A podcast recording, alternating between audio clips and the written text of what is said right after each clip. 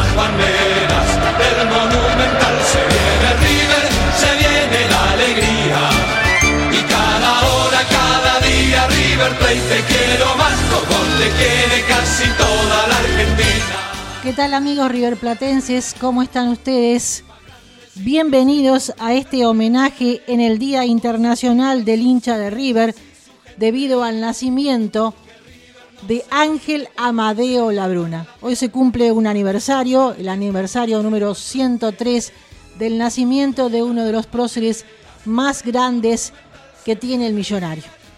Me presento entonces, ustedes ya me conocen, haciendo los programas de River Pasión Millonaria por esta emisora FM 94.3 Emociones, la retro, cuya página para escuchar es www.radioemociones.com.ar.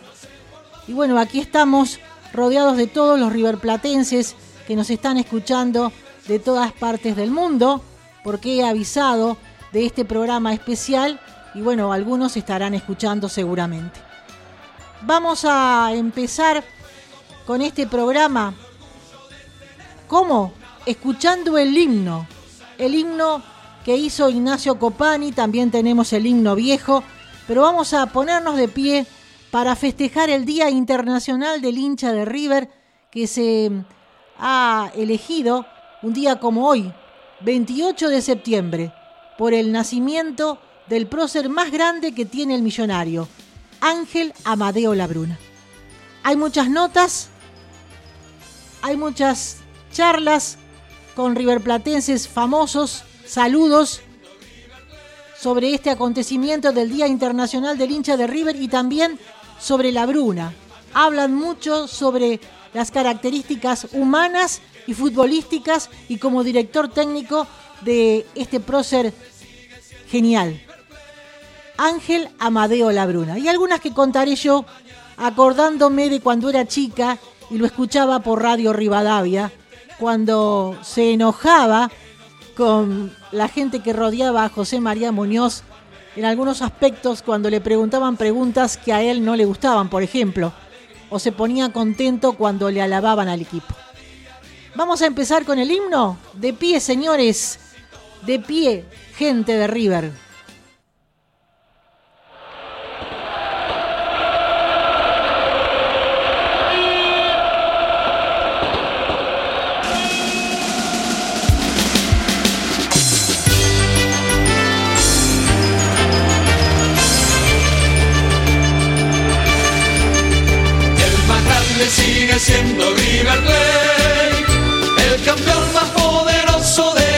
El más poderoso de la historia, el las glorias que alumbraron el ayer y que brillan todavía en mi memoria. El más grande sigue siendo River Plate y será más grande aún en el mañana. Por el juego, por las ganas y el orgullo de tener una banda roja que nos cruza el alma. Vuelan las banderas del monumental,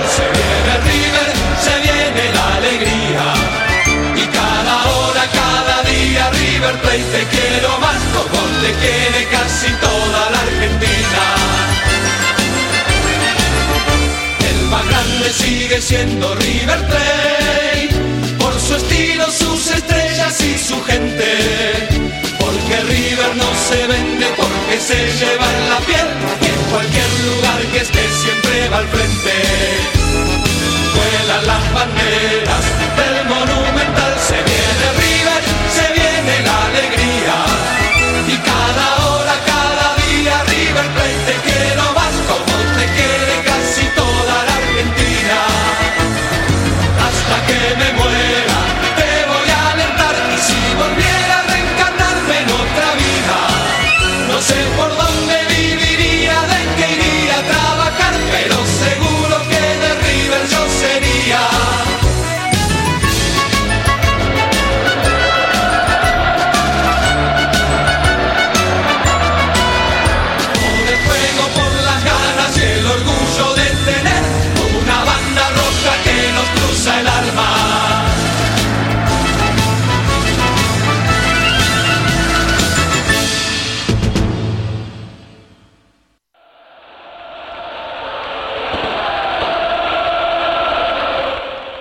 vamos a empezar este programa por la palabra de su hijo, Omar Labruna, que habla de su padre.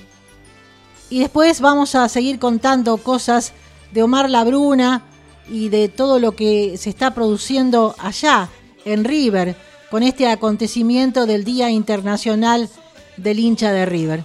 Mientras tanto, escuchamos la palabra de Omar Labruna, que habla de este aniversario de nacimiento de su padre. Y aquí tenemos una nota con Omar Labruna que habla de su papá. Hola, buen día, ¿cómo están? Bueno, usted está hablando para la gente de San Nicolás, la tierra de Sibori, que también compartió momentos inolvidables, aunque sea un tiempo, con su papá Ángel Labruna. Y bueno, en este día tan especial, ¿qué es lo que siente usted que es el Día Internacional del hincha de River por el nacimiento de su papá Ángel Amadeo Labruna?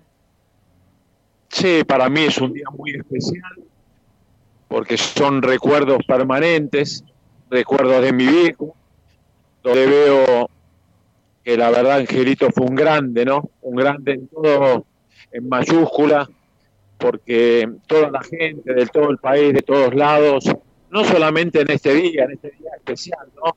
Me lo hacen recordar permanentemente y para mí es un orgullo portar este apellido, por haber tenido un padre eh, tan grande, tan generoso, maravilloso. Así que son recuerdos muy lindos, que el día de River se, en todo el mundo se festeje hoy, el día del hincha de River, también es algo muy emocionante porque eso quiere decir lo que mi padre siempre le dio a River. Así que muy agradecidos a todos. Dos preguntitas y lo dejo porque sé que está muy este, eh, comprometido con, tantas este, notas que, tiene previstas, por supuesto, por este día tan importante para el hincha riverplatense y, y lógico es el aniversario de su papá. Eh, quisiera saber qué sintió usted cuando, eh, bueno, jugó, lo hizo debutar su papá en River. En algo muy lindo.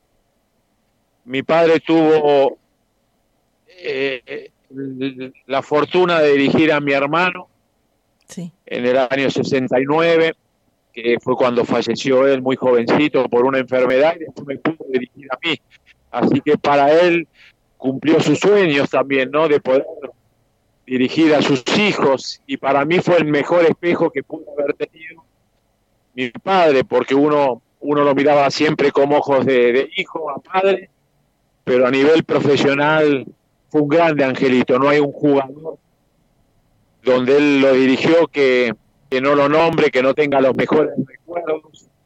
Y, y eso a uno siempre no, me pone muy feliz. Usted le hizo un gol a boca de tiro libre, que habrá sentido su padre una alegría inmensa, ¿no? Sí, eso fue en el año 78, en el Monumental, en el arco que da el río, ganamos 1 a 0 con un gol mío de tiro libre. Y lo primero que se me pasó por la cabeza, después de abrazarme con mis compañeros, al banco, y ahí lo vi a mi viejo.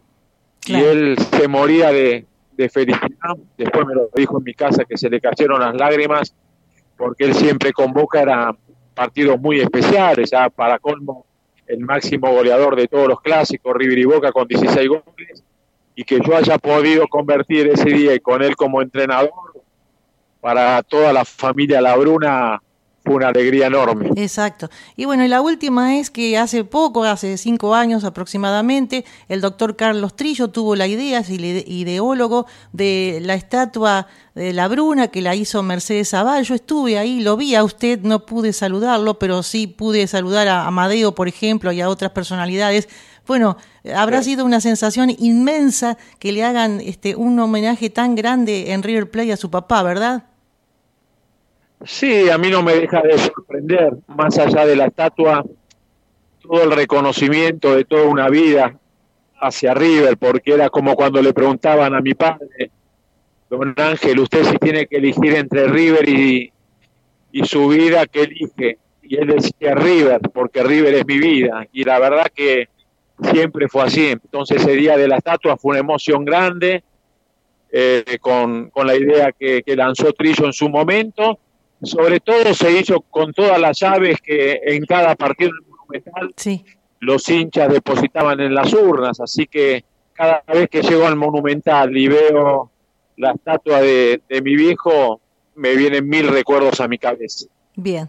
Bueno, eh, la Bruna, yo le agradezco un montón, espero que alguna vez podamos hablar de usted, de, su carrera, de también como director técnico y como ayudante de Ramón Díaz, que nos dio, dieron tantas satisfacciones, y que algún día usted pudiera dirigir River, porque este, usted está en condiciones, ya que nos ha dado muchas alegrías junto a Ramón Díaz con la, las copas que hemos ganado y los campeonatos. ¿Le gustaría, por supuesto, no? Yo sé que sí.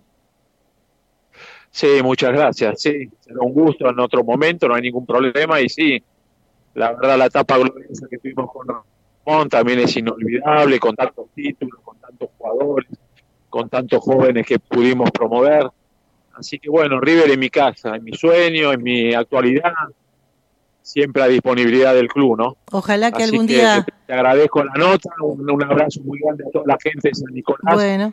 Como vos dijiste muy bien al principio de la nota, mi viejo tenía una enorme amistad en esos años con Omar Enrique Sibori, un gran ídolo también de la historia de River Plate, que después, por supuesto, que triunfó en Italia, ¿no? Así que un saludo y un abrazo para toda la gente de River. Abrazo River Platense, muchísimas gracias Omar Labruna, un gustazo, ¿eh? No, al contrario, beso grande a todos. Gracias. Cumplidos apenas 14 minutos, Zárate entrega la Bruna. Este se interna, tira y gol de River.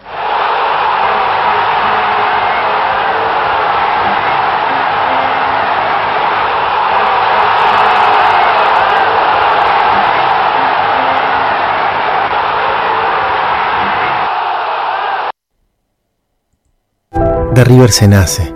Estos colores son una manera de vivir. Algo que aunque hoy no lo sepas, te va a acompañar toda tu vida. No es cualquier camiseta. La banda roja que nos atraviesa nos hace dueños de un estilo, de una manera de jugar, pero sobre todo de una manera de ser. River nos da una identidad, una filosofía que nos hace únicos. Vos ya sos parte de este club y de su historia. Esa historia escrita por ídolos y glorias, por millones de hinchas unidos en un mismo grito de gol, en un mismo dale campeón. Tenés una casa y una familia. Acá nunca vas a ser uno más. Siempre vamos a ser uno. Y todos juntos hacemos que este no sea un club grande, sino el club más grande. Nacer de River va a ser tu mayor orgullo y ser hincha de River tu mejor decisión. Porque aunque hoy no lo puedas entender, de River se nace, pero también se hace. Feliz día del hincha de River.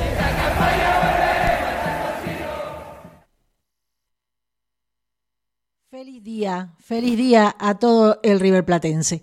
Bueno, vamos a escuchar algunos audios de hinchas y también de gente que está trabajando en el club, que son políticos o jugadores o cracks que han pasado por el manto sagrado. Vamos a escucharlo a Eduardo Larregina desde Barcelona, un gran fan de River, un gran fanático y que mm, nos ha acompañado en algunos programas y que lo vamos a invitar nuevamente en los programas que hago los lunes de 18 a 19 y que se repiten los martes a partir de las 17. Pero en este caso, en este martes estamos haciendo un programa especialísimo por, esta, eh, por este acontecimiento, ¿no? El Día Internacional del Hincha de River y hablar de la Bruna que realmente eh, nos pone la piel de gallina. Vamos a escuchar a Eduardo Larregina a ver qué nos decía esta mañana cuando yo le pedí que dijera su sentimiento sobre este acontecimiento de ser de River y sobre la Bruna. Hola Susana, soy Edu Larregina de Barcelona. Este, bueno, hablar del Día Internacional del Hincha de River es acordarnos directamente de, de nuestro ADN, de nuestro querido Ángel, Ángel Amadeo Labruna, el goleador del fútbol argentino, el goleador de los clásicos entre River y Boca, el máximo exponente de ADN millonario. Hoy quizás el muñeco es el mayor ídolo viviente, pero Angelito es otra cosa. Angelito es ADN puro riverplatense. Y los que tenemos ya una punta de años nos identificamos con, con su imagen. Todo lo que fue como jugador, como persona, como técnico, nada superará a nuestro querido Ángel. Por eso decir Ángel Amadeo Labruna es decir ADN millonario, ADN River Platense. Un fuerte abrazo y saludo para todos desde Barcelona. Bueno, muchísimas gracias a Eduardo Larregina, nada menos que desde, desde Barcelona, nos está escuchando, está compartiendo este programa y la verdad, muy linda voz, ¿eh? saliste muy bien eh, y, sabe muchísimo, sabe muchísimo de River. Bueno, vamos a comentar algo sobre la Fundación Ángel Amadeo Labruna dentro de instantes. Tal vez eh, lo pongo directamente a la persona que está haciendo realidad esto y que hoy se está presentando en, en un rato nada más este acontecimiento en River. Allá hay una gran fiesta por el Día Internacional de River, del hincha de River, mejor dicho, y también por esto que les voy a poner en el aire en instantes nada más. Mientras tanto, tenemos una milonga de River, ¿eh?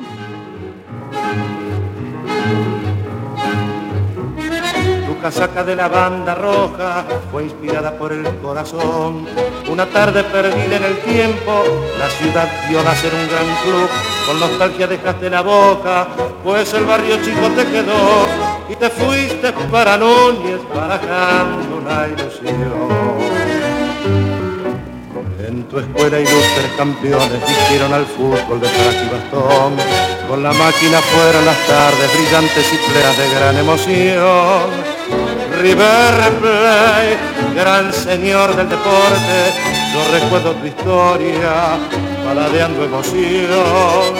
River Plate, tu divisa campeona, es el tope en la tabla de primera división.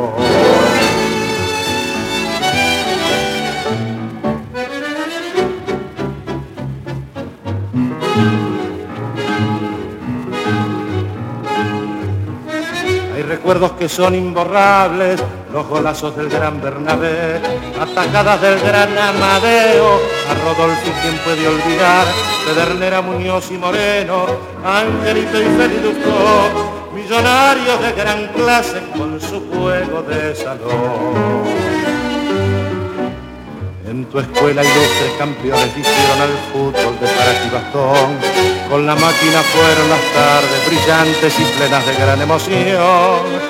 River Plate, gran señor del deporte, yo recuerdo tu historia, paladeando emoción. River Plate, tu divisa campeona es el tope en la tabla de primera división.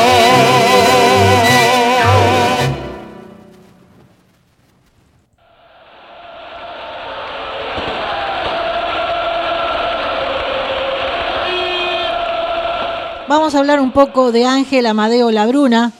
Este martes, como cada 28 de septiembre, se festeja el Día Internacional del Hincha de River, una fecha muy especial donde desde hace 18 años hay una celebración masiva riverplatense en conmemoración al natalicio de Ángel Labruna, el gran símbolo de nuestra historia. El 18 de septiembre del año 2003, sin lugar a dudas, fue una fecha bisagra para la historia de los hinchas de River. En aquella jornada la comisión directiva aprobó de forma unánime una iniciativa que fue impulsada por la subcomisión del hincha, donde se pedía que cada 28 de septiembre sea considerado como una fecha de celebración absoluta para el pueblo riverplatense debido al natalicio de Ángel Amadeo Labruna, quien es considerado el referente máximo de la historia riverplatense. La Bruna nació en 1918 y falleció con 64 años el 19 de septiembre de 1983. Sin embargo, sigue absolutamente vivo en el corazón de cada uno de los hinchas de River, quienes generación tras generación se encargan de dejar su apellido y sobre todo su legado en lo más alto de las memorias. Porque supo vivir por y para el club de sus amores desde la cuna fue socio desde los 8 años y nunca se despegó de su gran pasión por la banda roja. Ni más ni menos que 293 goles en su época como futbolista, con el aliciente que le convirtió un total de 16 goles a Boca, convirtiéndose en el máximo artillero de la historia del Superclásico.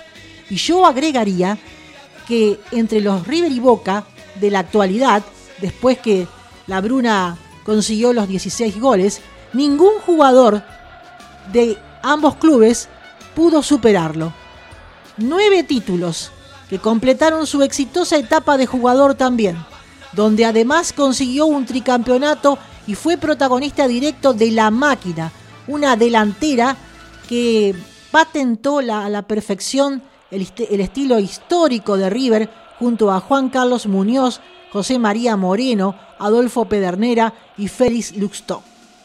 Y como entrenador del millonario, no solo siguió cosechando títulos, sino que además se destacó como un gran maestro a quien otros grandes ídolos del club disfrutaron desde la sabiduría y el ejemplo dentro y fuera de la cancha.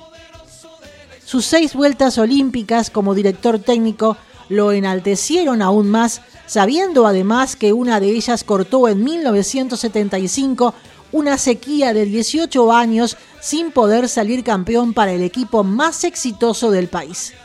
Este 28 de septiembre llega en una semana llena de emociones y de más motivos para celebrar, debido a que se avecina el próximo domingo el regreso de gran parte del público al Monumental después de más de un año y medio, y ni más ni menos que para enfrentar a ese clásico rival con el que Angelito siempre se encargó de remarcar las diferencias siderales que existen históricamente entre ambos equipos en miles de aspectos.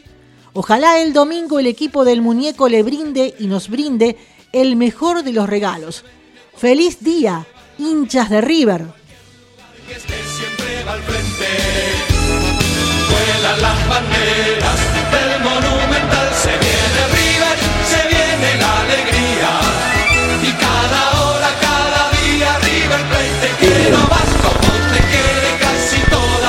1957, la última vez que River Plate se coronó campeón. Un señor con la camiseta número 10 en esa época fue factor primordial de ese campeonato. Ese mismo señor, pero con otro buzo, el de DT, está hoy ya al frente de River Plate. Ángel Labruna, todo terminado en cuanto a las gestiones de su ingreso a River Plate. ¿Perico o Filión?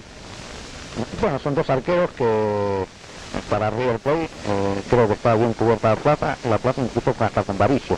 Así que está en el plantel por este momento, veremos después los movimientos cómo los voy a hacer, ¿no es cierto? Yo todavía en ese sentido pienso de que son dos arqueros importantísimos. La línea de cuatro que le gustaría a la Bruna, que no quiere decir la que se pueda o no comprar, pero la que le gustaría a la Bruna. Eh, yo tengo que decir los jugadores que conozco, que he tenido bajo mi tutela, ¿no es cierto? Como hacer un Cornelo, como hacer un Killer, en fin. Jugadores así, por lo menos. No me desagradaría tampoco cualquier otro que esté dentro de esas condiciones de juego, donde sepa marcar, que sea un jugador, en fin, eh, que sabe lo que tiene que hacer sobre ese sector y además a veces mandar por adelante, porque yo también juego con los marcadores que se mando. Perfumo y Ártico podrían ser los dos marcadores centrales. Ojalá que sean. Pues. Adelante acompañando a Moretti y a más. Bueno, en eso también se está por vislumbrando a ver qué jugador podría ser, porque además está más tranquilo también acá en el club. Viajan a Necochea en primera instancia. En primer momento sí, el día viernes posiblemente ya esté dispuesto la salida para Necochea para hacer una serie de entrenamientos un poquito alejado de aquí para y estar cerca de los primeros partidos amistosos van a jugar en el campeonato de Mar del Plata el día 23 y 25 de enero. ¿Con cuántos jugadores viaja hacia Necochea? Este, 22 jugadores. ¿Están designados ya? Bueno, estoy en eso ya justamente para hacer todo, tener en mente todas las designaciones y ya en el día de mañana este, los pondré para viajar. Sí, sí, yo sí le puedo hacer nombres y fíjese que podría decir un seleccionado casi, que no sé, es, eh, de esa manera, eh, cómo podría traerlo a River Plate, diría que es imposible. Pero si tuviera que hacer nombre... Eh, Dentro de la posibilidad. Sí, claro, pasaría lo mismo después de este último tiempo, de que uno nombra un jugador y por ahí este, hay interés y entonces salen pidiendo un dineral. Terminado el 75, salga o no campeón River, ¿qué va a hacer de la Bruna? Sí, eso. Eh, esto, es el que nos gobierna a nosotros, así que eh, uno espera siempre, en con toda con todo amor, con todas ganas, con todo deseo, que sea para arriba el Play o, el año, ¿no es cierto? Que a la vez vamos a salir todo favorecido que para estar dentro de la institución. Y hablando de la institución, ¿cuenta la Bruna con el respaldo total tanto de los dirigentes oficialistas como los de la oposición?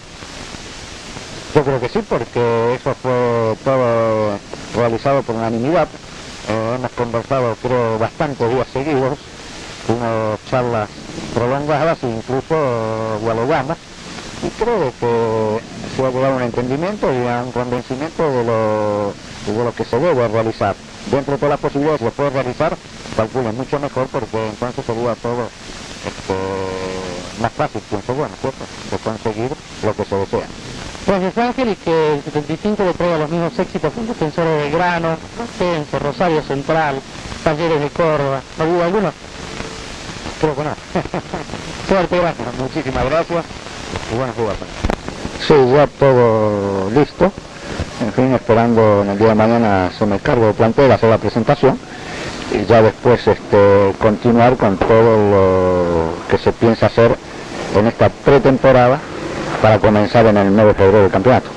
Vamos a hablar un poco de River 1975. ¿Cuántos volantes para la burla? ¿Dos volantes? ¿Tres volantes? Bueno, fíjese que en el fútbol de hoy este, siempre son tres volantes, pero eso es cuestión de colocación, porque habiendo tres volantes, eh, yo pienso que en mi equipo de que dos siempre se desprende. Uno está desde el medio de la cancha hacia adelante completamente ofensivo y el otro que acompaña, para quedar siempre un tercero como parte defensiva. Uno de esos volantes podría ser Landucci. ¿Quién los otros dos? Bueno, en Plate está JJ López, está Alonso como volante, está Marchetti, así que de eso yo en fin, voy a trabajar y voy a tratar de ir por el movimiento que desea y el que se encuentra en mejores condiciones y que se adapta a todos esos movimientos, creo que son todos muchachos útiles, buenos jugadores, pero que conversando y, sabiendo lo que uno quiere hacer dentro del campo y tratar de, realizarlo, pueden rendir mucho más de, lo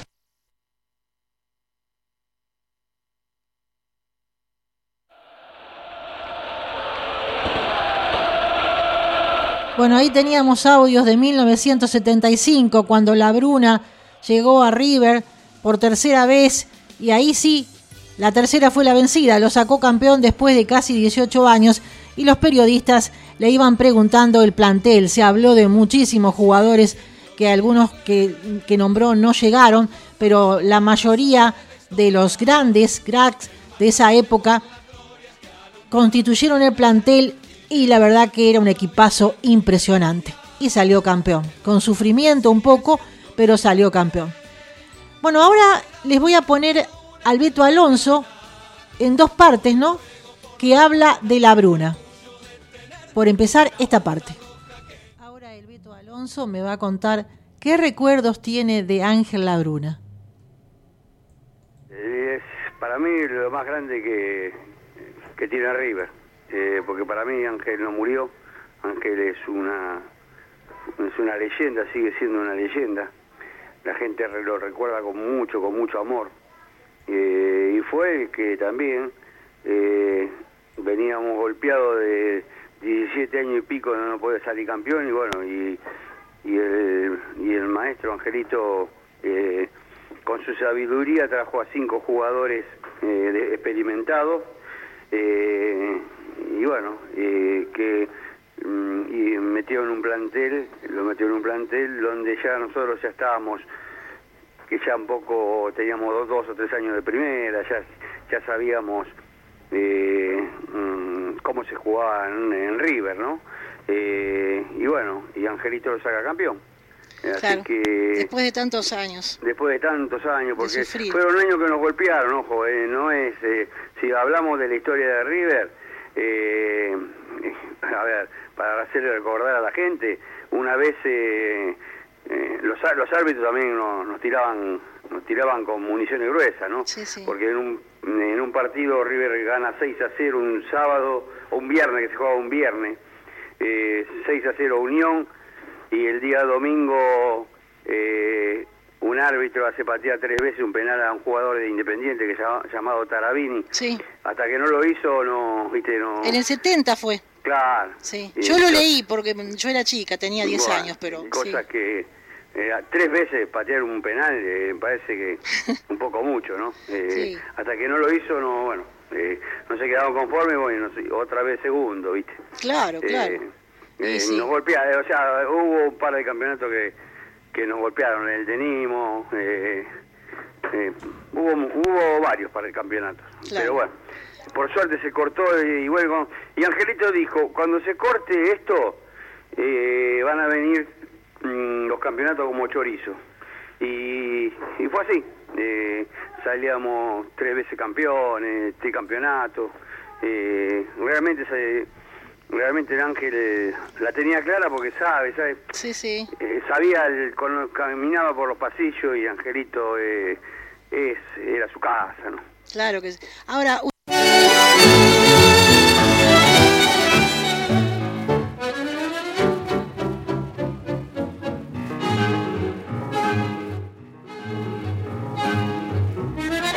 casaca de la banda roja fue inspirada por el corazón. Una tarde perdida en el tiempo, la ciudad vio nacer un gran club. Con nostalgia dejaste la boca, pues el barrio chico te. Bueno, ahí teníamos la palabra del Beto Alonso, la primera parte, porque tenemos una segunda parte que amplía sobre la Bruna.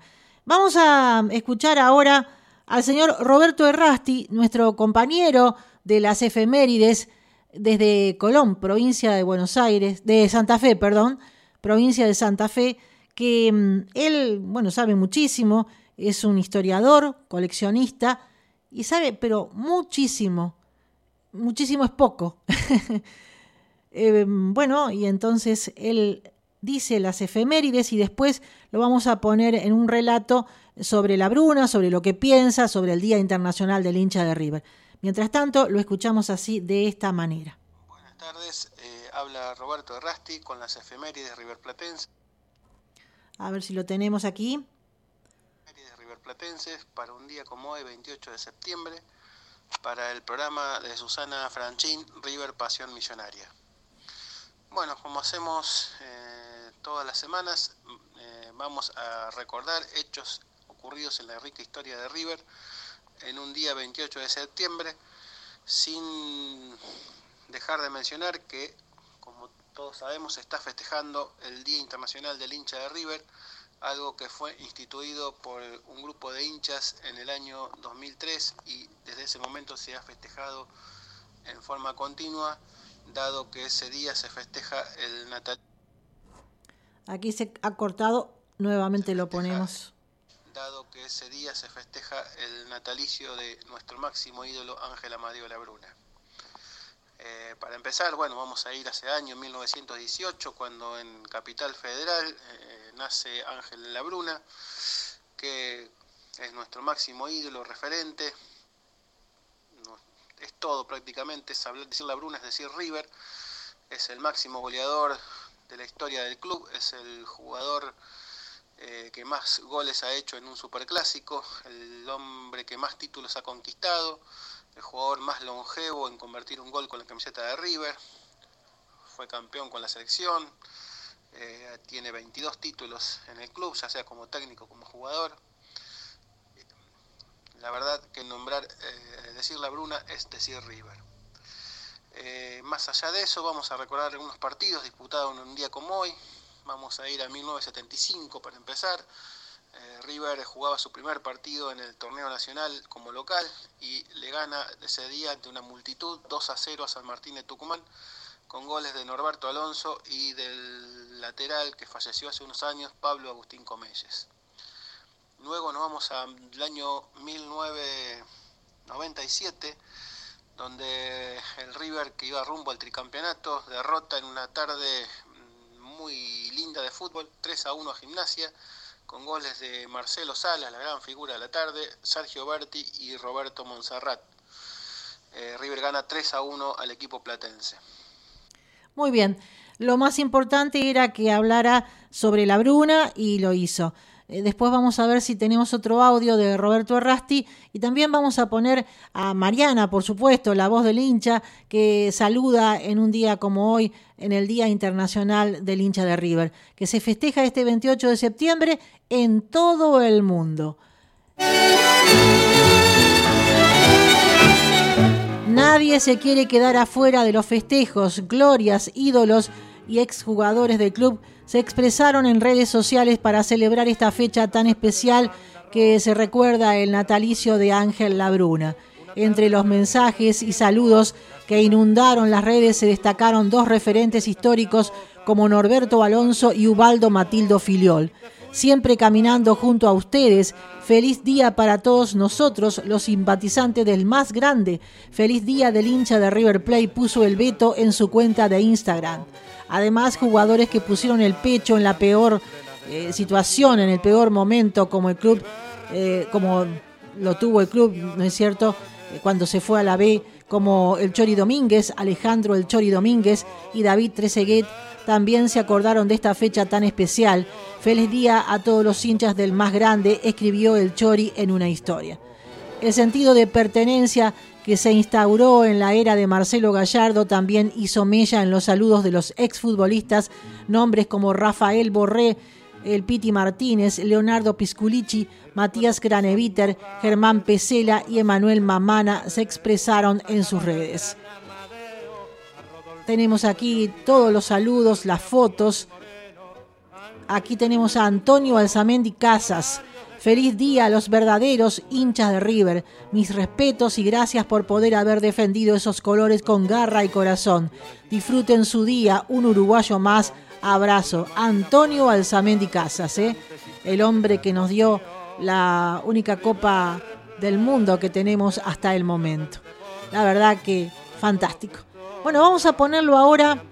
A ver, Alberto Alonso hablando de la Bruna parte 2 otra historia del Beto Alonso más ampliada, donde en el primer reportaje que le he realizado, aproximadamente por el 2008, de tantos reportajes que le hice al Beto Alonso, me contaba esto sobre la Bruna y también sobre Didi.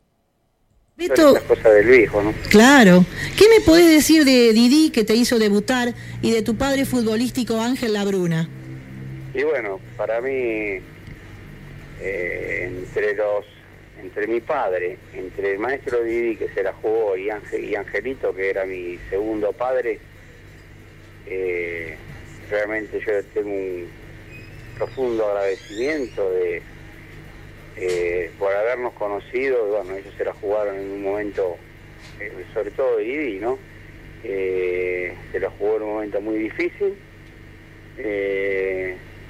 Habiendo sido un, eh, ustedes no saben, no creo que, que recuerden como a Didi como jugador, ¿no? Eh, No, no, yo lo he, lo he visto por la televisión en, esas, en esos videos viejos que dan. sí, sí, no, pero Era una le perla. pegaba la pelota eh, en los entrenamientos nos hacía divertir muchísimo porque estaba estaba embromado de la cadera y todo eh, porque perdía el equilibrio y así todo le pegaba la pelota le daba la bola seca que él le decía Ujú, que los brasileros. Sí, y pare- de un tiro libre parecía un penal. Eh, porque te cambiaba el efecto en el aire que era una cosa terrible no Eh, realmente eh, un, un ser extraordinario ¿no? y para mí me, me marcó muchísimo y cuando se fue un partido que nosotros perdimos un gancho de River cuando presenta la renuncia la gente de River no se portó bien con él. Eh, le hacían de todo en la casa eh, y bueno eh, yo lloré lloré muchísimo cuando se fue y bueno después viene eh, Angelito. lo que yo digo que es un pedazo de columna en River no tu padre futbolístico, de tantos también de Filiol, nos contaba eh, Filiol también que era el padre futbolístico de, de él. Sí. Y después te voy a contar algo dentro de un rato de lo que dijo Filiol sobre vos. Maravillas habló de vos. Sí, el pato un gran. Sí, sí, sí. El pato ponía la red al revés. Cuando, cuando se enojaba ponía la red al revés. Y el pato está un poco triste porque nos contó que nosotros no sabíamos. Hace poquito que hablamos, hará dos lunes, Franco, ¿verdad? Eh, sí, sí, dos Sí, lunes. eh, que mm, él no puede entrar a River, que tiene prohibido entrar por el tema de los militares. Y bueno, está bastante dolido, pero espero que se arregle ese tema. Bueno, eso era una parte en donde fue en el 2008. Hasta la actualidad, ¿verdad, Franco? Hasta la actualidad, sí. Hasta la actualidad, eh, la entrada a River por el problema político de aquellos años de infierno, ¿no? De Videla y compañía. Pero bueno, Pero ¿qué tiene que ver eh, lo futbolístico Sí. con... eso es lo que yo pregunto, Eso pero verdad. no quisimos preguntar más, ¿viste? Por te- te- teníamos No, este el pato es, eh, es un grande y tiene esas cosas que uno no entiende, ¿no? Es un Claro. grande y le ha dado a River muchas cosas Es cierto. ¿no? O sea, es, eh, esas las cosas que no uno a veces no no comparte para nada ni, ni, ni la entiende tampoco. Claro, claro. Nosotros estamos, eh, nos abocamos a, a ganar a ganar partidos, a ganar campeonatos, a hacer eh, nuestro nuestro deber, nuestro trabajo, lo que a nosotros nos gusta Sí. y no, no tenemos nada que ver con, con, con las políticas Claro. que Sí, él nos, nos contó eh, exactamente lo mismo. Pero bueno, eh, la historia es que habló maravillas de vos, que yo le pregunté qué sentía él desde el arco. Y él dijo que gozaba, gozaba viéndote jugar, cómo eh, tocabas la pelota, la, magia que tenías. Eh, realmente te aprecia un montón y nos dijo aquí al aire que los aprecia a todos los muchachos y especialmente a vos, a Mostaza, a JJ López, etcétera, etcétera, ¿no? Sí, bueno, ese- lo que pasa es que eh, éramos un... eh, nos hicimos muy, muy fuertes nosotros porque, bueno, teníamos que afrontar el campeonato del 75 con el maestro, con el más grande, con Angelito. Sí. Y bueno, en el primer partido a mí me querían cambiar por Riverino. Eso es lo que te iba a preguntar, te me adelantaste. es cierto, te iba a preguntar que te querían cambiar por Ribeliño, pero es cierto también, como he leído en el gráfico de aquellos años, en la Goles, ¿te acordás? Que te- se encerraron en una habitación y limaron todas las asperezas. ¿Puede ser cierto de los periodistas o no? Eh, no, yo tuve una conversación personal con, Claro, bueno. con Ángel Claro. en la cancha de Necochea. Sí, sí. porque nosotros hacíamos a la mañana, eh, hacíamos 10 kilómetros, estábamos con el preparador físico Jairala, y a la tarde eh, nos agarraba Angelito. Bueno, y tuve una, una conversación donde me pregunta Ángel, bueno, eh, que había tenido una conversación con los dirigentes y me querían cambiar eh, por Riverino. Y yo le dije, Ángel, le digo, yo quiero salir campeón con River. Le digo, yo no me quiero ir de River. Entonces Verde me dice, este año la vas a romper. Bueno, y fue tal como lo dijo él. Sí, sí, sí. Eh, convertí 20 goles en un campeonato donde eh, jugué, el campeonato era de 39, Tre- 39 fechas, sí. 39 fechas y jugué 30 partidos. Sí, porque te expulsaron Claro, me dieron Por un- fecha contra Independiente. ¿Qué pasó con ese con ese partido? ¿Un cabezazo que le diste a Ludueña? ¿Puede ser? No, no, no, no. no. A ver cómo fue. No, lo insulté a un Ah. al Lyman en cancha de Independiente, un partido uno a uno. Ajá, sí. Me cruzaron los jugadores mal. y bueno, y me dieron seis fechas y bueno, y el equipo ahí empezó a, a decaer porque bueno, me, me sentía una pieza importante dentro de ese equipo. Sí, sí, se notaba muchísimo. Dice que Morete terminó con 24 goles y yo terminé con 20. Sí, sí. Y el gringo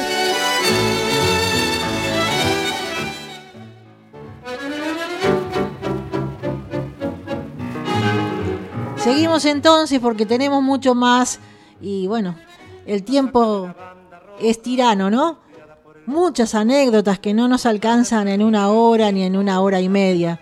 Es impresionante lo, lo que ha hecho este hombre, la Bruna, y, y bueno, también es impresionante lo del Día Internacional del hincha de River, lo que se está festejando. Ahora vamos a poner a la señora Mariana Barceló para que salude, que es la voz del hincha que colabora conmigo desde Buenos Aires como la voz del hincha en el programa único en San Nicolás, River Pasión Millonaria, que va todos los lunes de 18 a 19 con su repetición de 17 en adelante a 18. Hola, ¿cómo están? Soy Mariana, la hincha de River. Y bueno, hoy me piden un mensaje por el Día del hincha de River. Feliz día a todos nosotros, a todos los que, para que no somos hinchas, como yo siempre digo, es un sentimiento que tenemos la sangre roja y blanca y no es que somos hinchas, es nuestra vida, River es nuestra vida, nos, nos domina el- nuestro humor, nuestra salud, nuestro todo, nuestras ganas de, de vivir, de todo. Y la Bruna representa todo, representa mi niñez, representa en el 75 los 18 años que yo sabía que mi viejo había sufrido, representa los abrazos con mi viejo. La Bruna representa todo. En mi niñez los en el 75 tenía 6 años y no me olvidaré de ese equipo que nos sacó campeón después de 18 años. Mi viejo lo que me contaba lo que vio como jugador, que fue único, que era un goleador extraordinario, él lo llegó a ver, obvio, porque era del 41, así que lo vio, mm, no la máquina, pero cuando yo era más chico, llegó a verlo en el 50 y pico. Y me decía que era único. Ah, lo amaba también, que ya mi viejo falleció hace años. Y River es, la, Bruna es, como dije una vez, me dijeron que lo habían dicho varias, varios, la Bruna es decir River.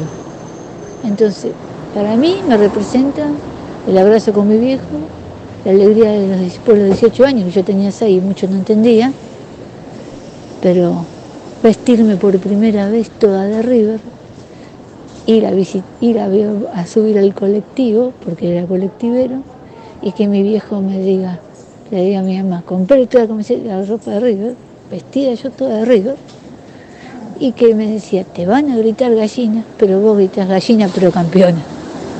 Esa es mi anécdota del año 75, yo con 6 años, así que, ¿qué puedo decir? Feliz día a todos, los hinchas, feliz día a vos, Susana. Y como siempre digo, la Bruna es River. Decir River es la Bruna. Un beso para todos. Y sí, Mariana, como decía Hugo Santilli, que no lo podemos poner en este tramo porque es demasiado todo lo que tenemos. Eh, cuando entrevisté al presidente campeón del mundo, campeón de América, eh, Hugo Santilli, el papá de Darío Santilli y del otro muchacho Santilli que está en política, bueno, una vez iban caminando abrazados, la Bruna y él, y Santilli, Hugo, como presidente de River Plate, o como político, que siempre estaba en River, y entonces la gente decía, miren, ahí va Santilli caminando con River. River Plate, tu divisa campeona. O sea, River era la Bruna.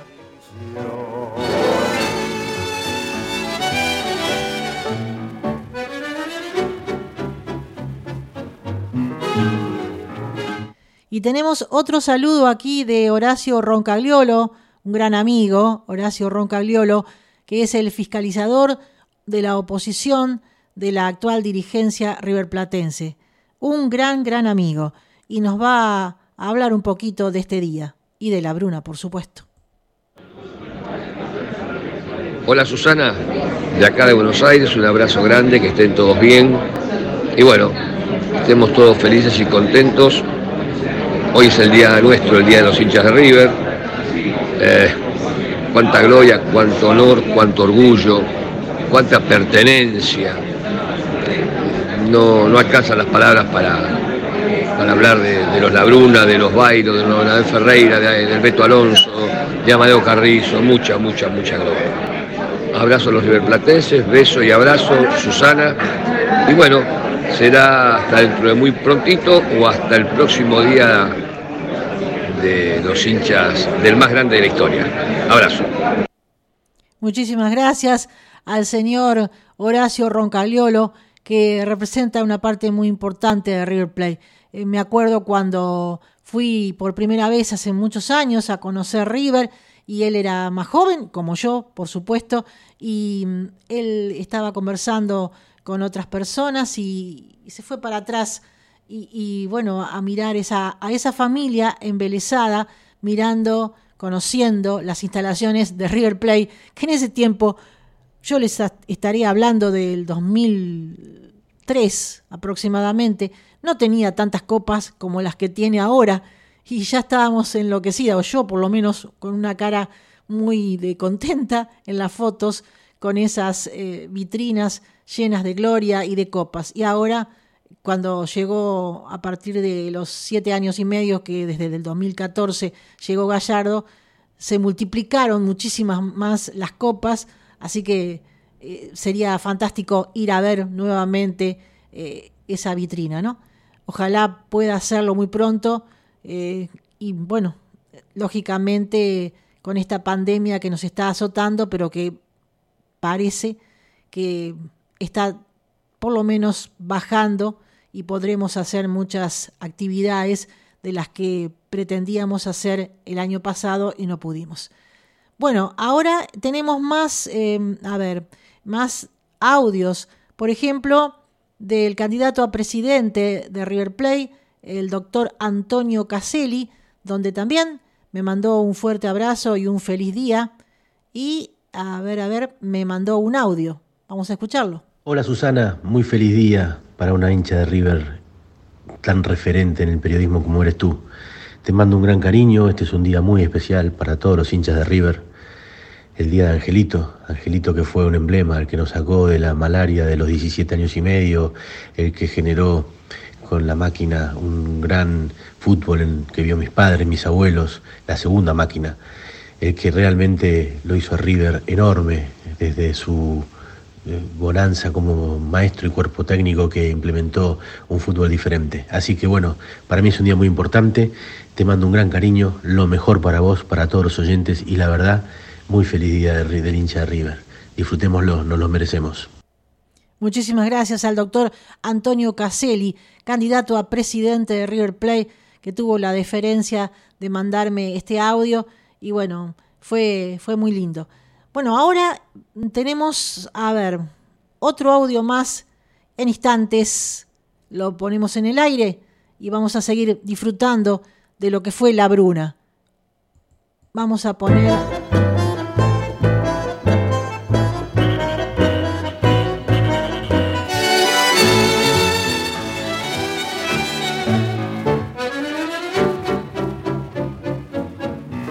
este tanguito que nos acompaña de River y enseguida regresamos.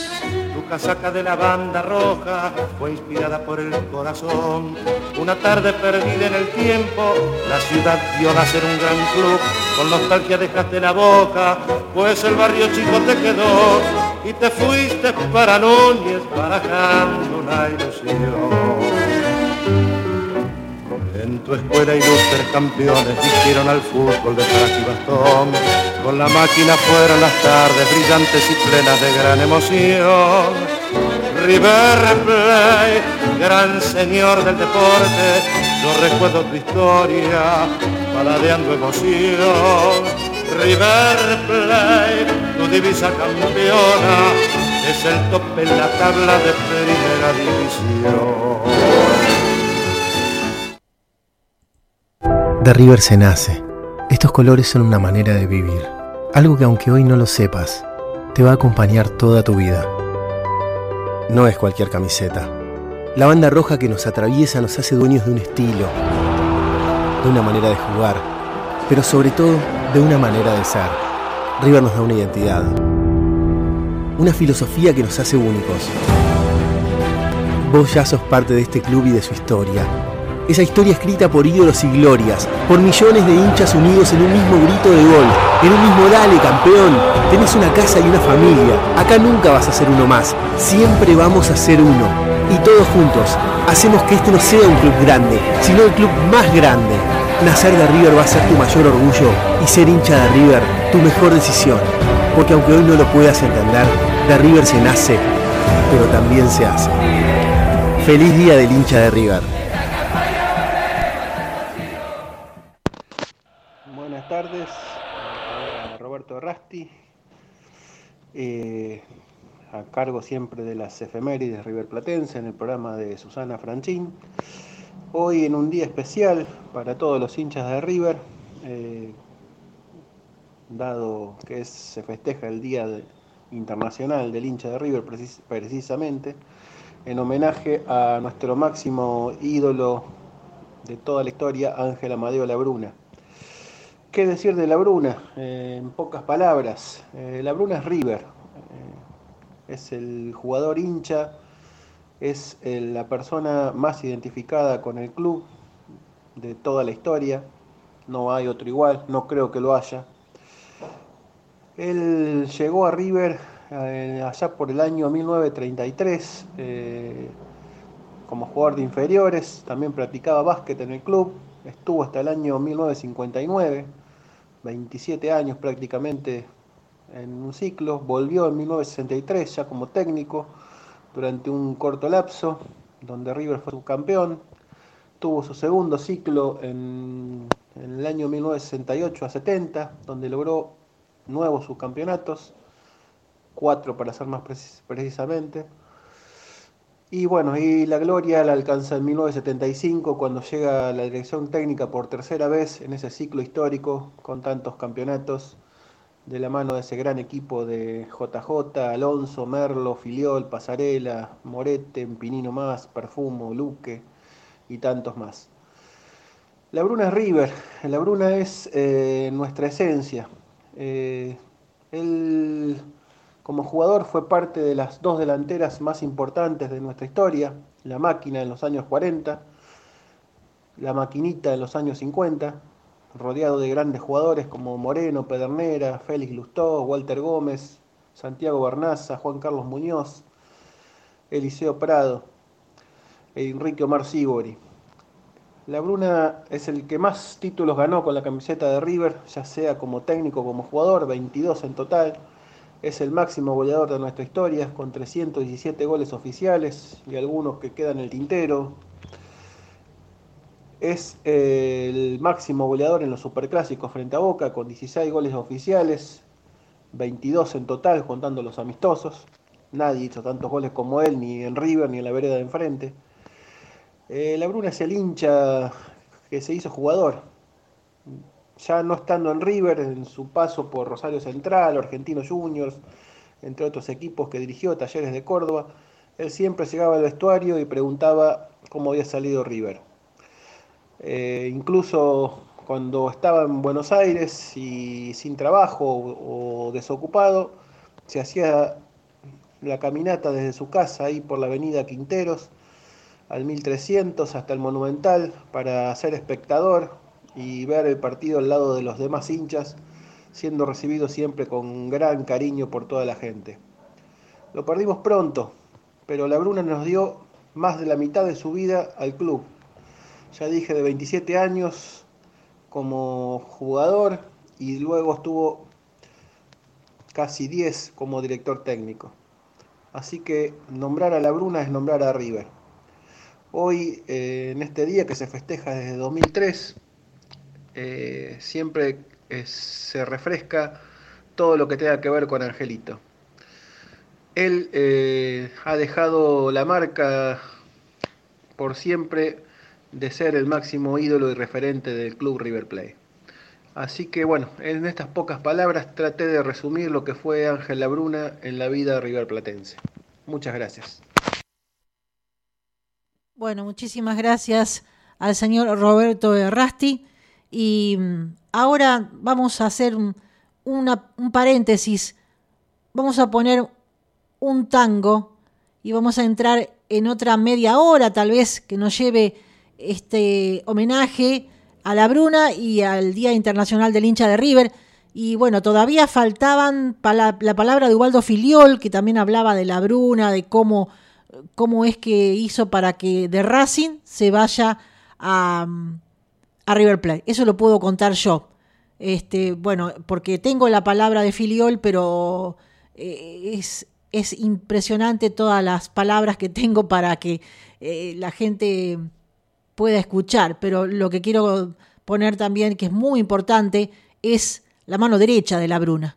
Lo tengo a Rodolfo Talamonti, que ya ha fallecido, pero que yo en el 2000, este, a ver, 12, por ahí, 2011, River estaba en la B todavía, por ahí fui a River y descubrí, o me dijeron, mi hijo me dijo, este señor, ¿no será alguien importante de River?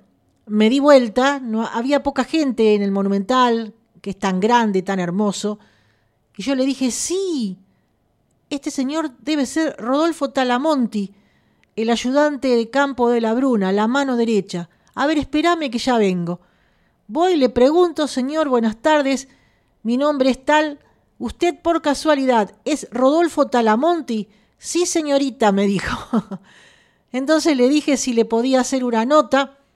En, en, otra oportunidad, por supuesto, me pasó el número de la pensión en donde vivía, porque en ese tiempo vivía ahí en la pensión de River, porque era amigo de Daniel Pasarela, que era presidente de River en ese entonces, y, bueno, Daniel lo había traído ahí, tenía una gran amistad con él porque perteneció al equipo donde la Bruna consagró a, a River Plate en varios campeonatos y Talamonti era el ayudante de campo. Entonces eran muy amigos. Como también Talamonti fue muy amigo de un crack nuestro, de Nicoleño, Enrique Omar Sibori, que aquí me lo cuenta también. Bueno, y, y entonces la nota no se la hice enseguida, se la hice a las dos semanas porque él me dijo que se iba a Francia a visitar a su hija. Luego me acuerdo que llamé, o sea, después de esta nota llamé un tiempito después para hacerle otra nota y ya no estaba más en River cuando llegó Rodolfo Donofrio y se había ido a Córdoba y creo que falleció allá.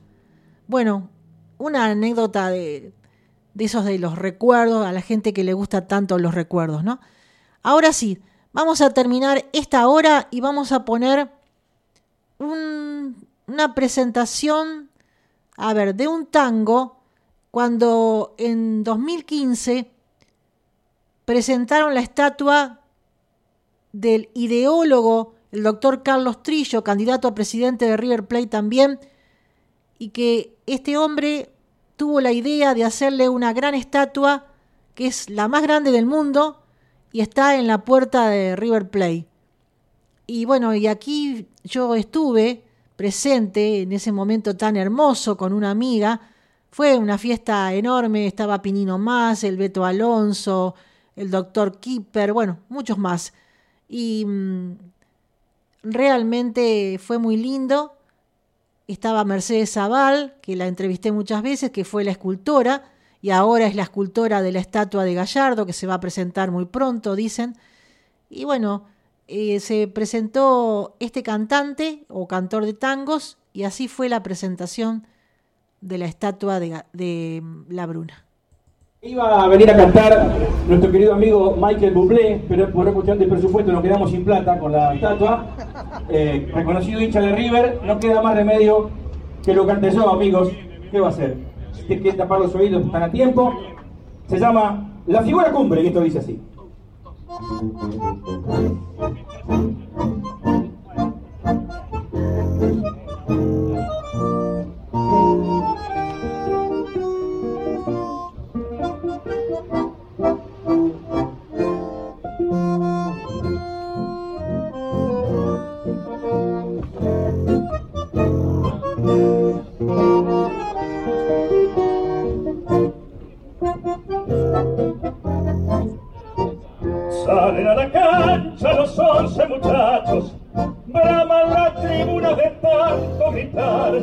Aplauden al ídolo, Ángel la bruna, grandollante de gran calidad. Toda la barriada lo admiran, lo quieren, gritan su golazo con alma y con fe. Es que lo merece el gran angelito, la figura cumbre del gran River Plate. En las canchas europeas y en la América Latina, tu nombre siempre estará, no lo podrán igualar, más grande de Argentina, en Chile y Paraguay, en Brasil y Uruguay, supiste gran jugador, supiste demostrar, Angelito, sos genial, eso. Sebastián Zambrana. Y nuestro querido bandoneonista, Fernando Taborda. Y tenemos goles de Angelito en el fondo, eh, miren, miren, miren.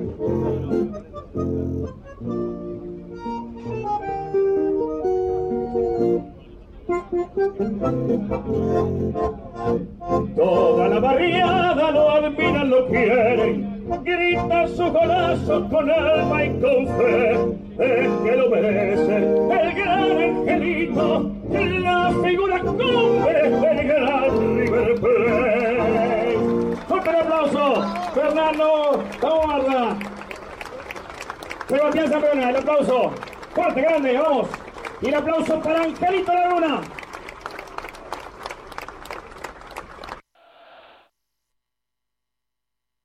bien, así ha sido esa presentación en el 2015. Fue un momento espectacular la presentación en una tarde maravillosa. Y ahora, hoy también se festeja el Día Internacional del Hincha de River y además Omar Labruna me manda un audio a pedido mío porque no me podía dar una nota porque estaba a mil y tuvo la deferencia de mandarme un audio y contarme qué es lo que está pasando con esta fundación, Ángel Amadeo Labruna. La va a presentar, ahora la está presentando en River Plate. A ver, ¿qué es lo que dice Omar Labruna? Hola, ¿cómo están? Les habla Omar Labruna. 28 de septiembre es una fecha muy especial. Es el Día Internacional del Hincha de River en conmemoración al cumpleaños de mi padre. Por eso mismo también este día me tiene muy feliz y orgulloso porque lanzo la Fundación Ángel Labruna, que siempre, siempre estuve a punto de hacerlo y bueno, ahora apuntalado por mi familia, amigos, mi mujer y todos creo y grandes empresarios que van a estar por detrás, vamos a poder recorrer todos, todas las provincias, todos los barrios como para poder colaborar. El objetivo de la fundación es, por supuesto, relacionada al deporte, en sacar a los chicos de vulnerables de la calle y poderlos introducirlos justamente en esto, en lo más lindo que hay, que es el deporte. Así que de acá les, mando un abrazo muy grande a todos. Iba a venir a cantar nuestro querido amigo Michael Bublé, pero por una cuestión de presupuesto nos quedamos sin plata con la estatua. Eh, reconocido hincha de River, no queda más remedio que lo cante yo, amigos. ¿Qué va a hacer? Si que tapar los oídos, están a tiempo. Se llama La Figura Cumbre, y esto dice así.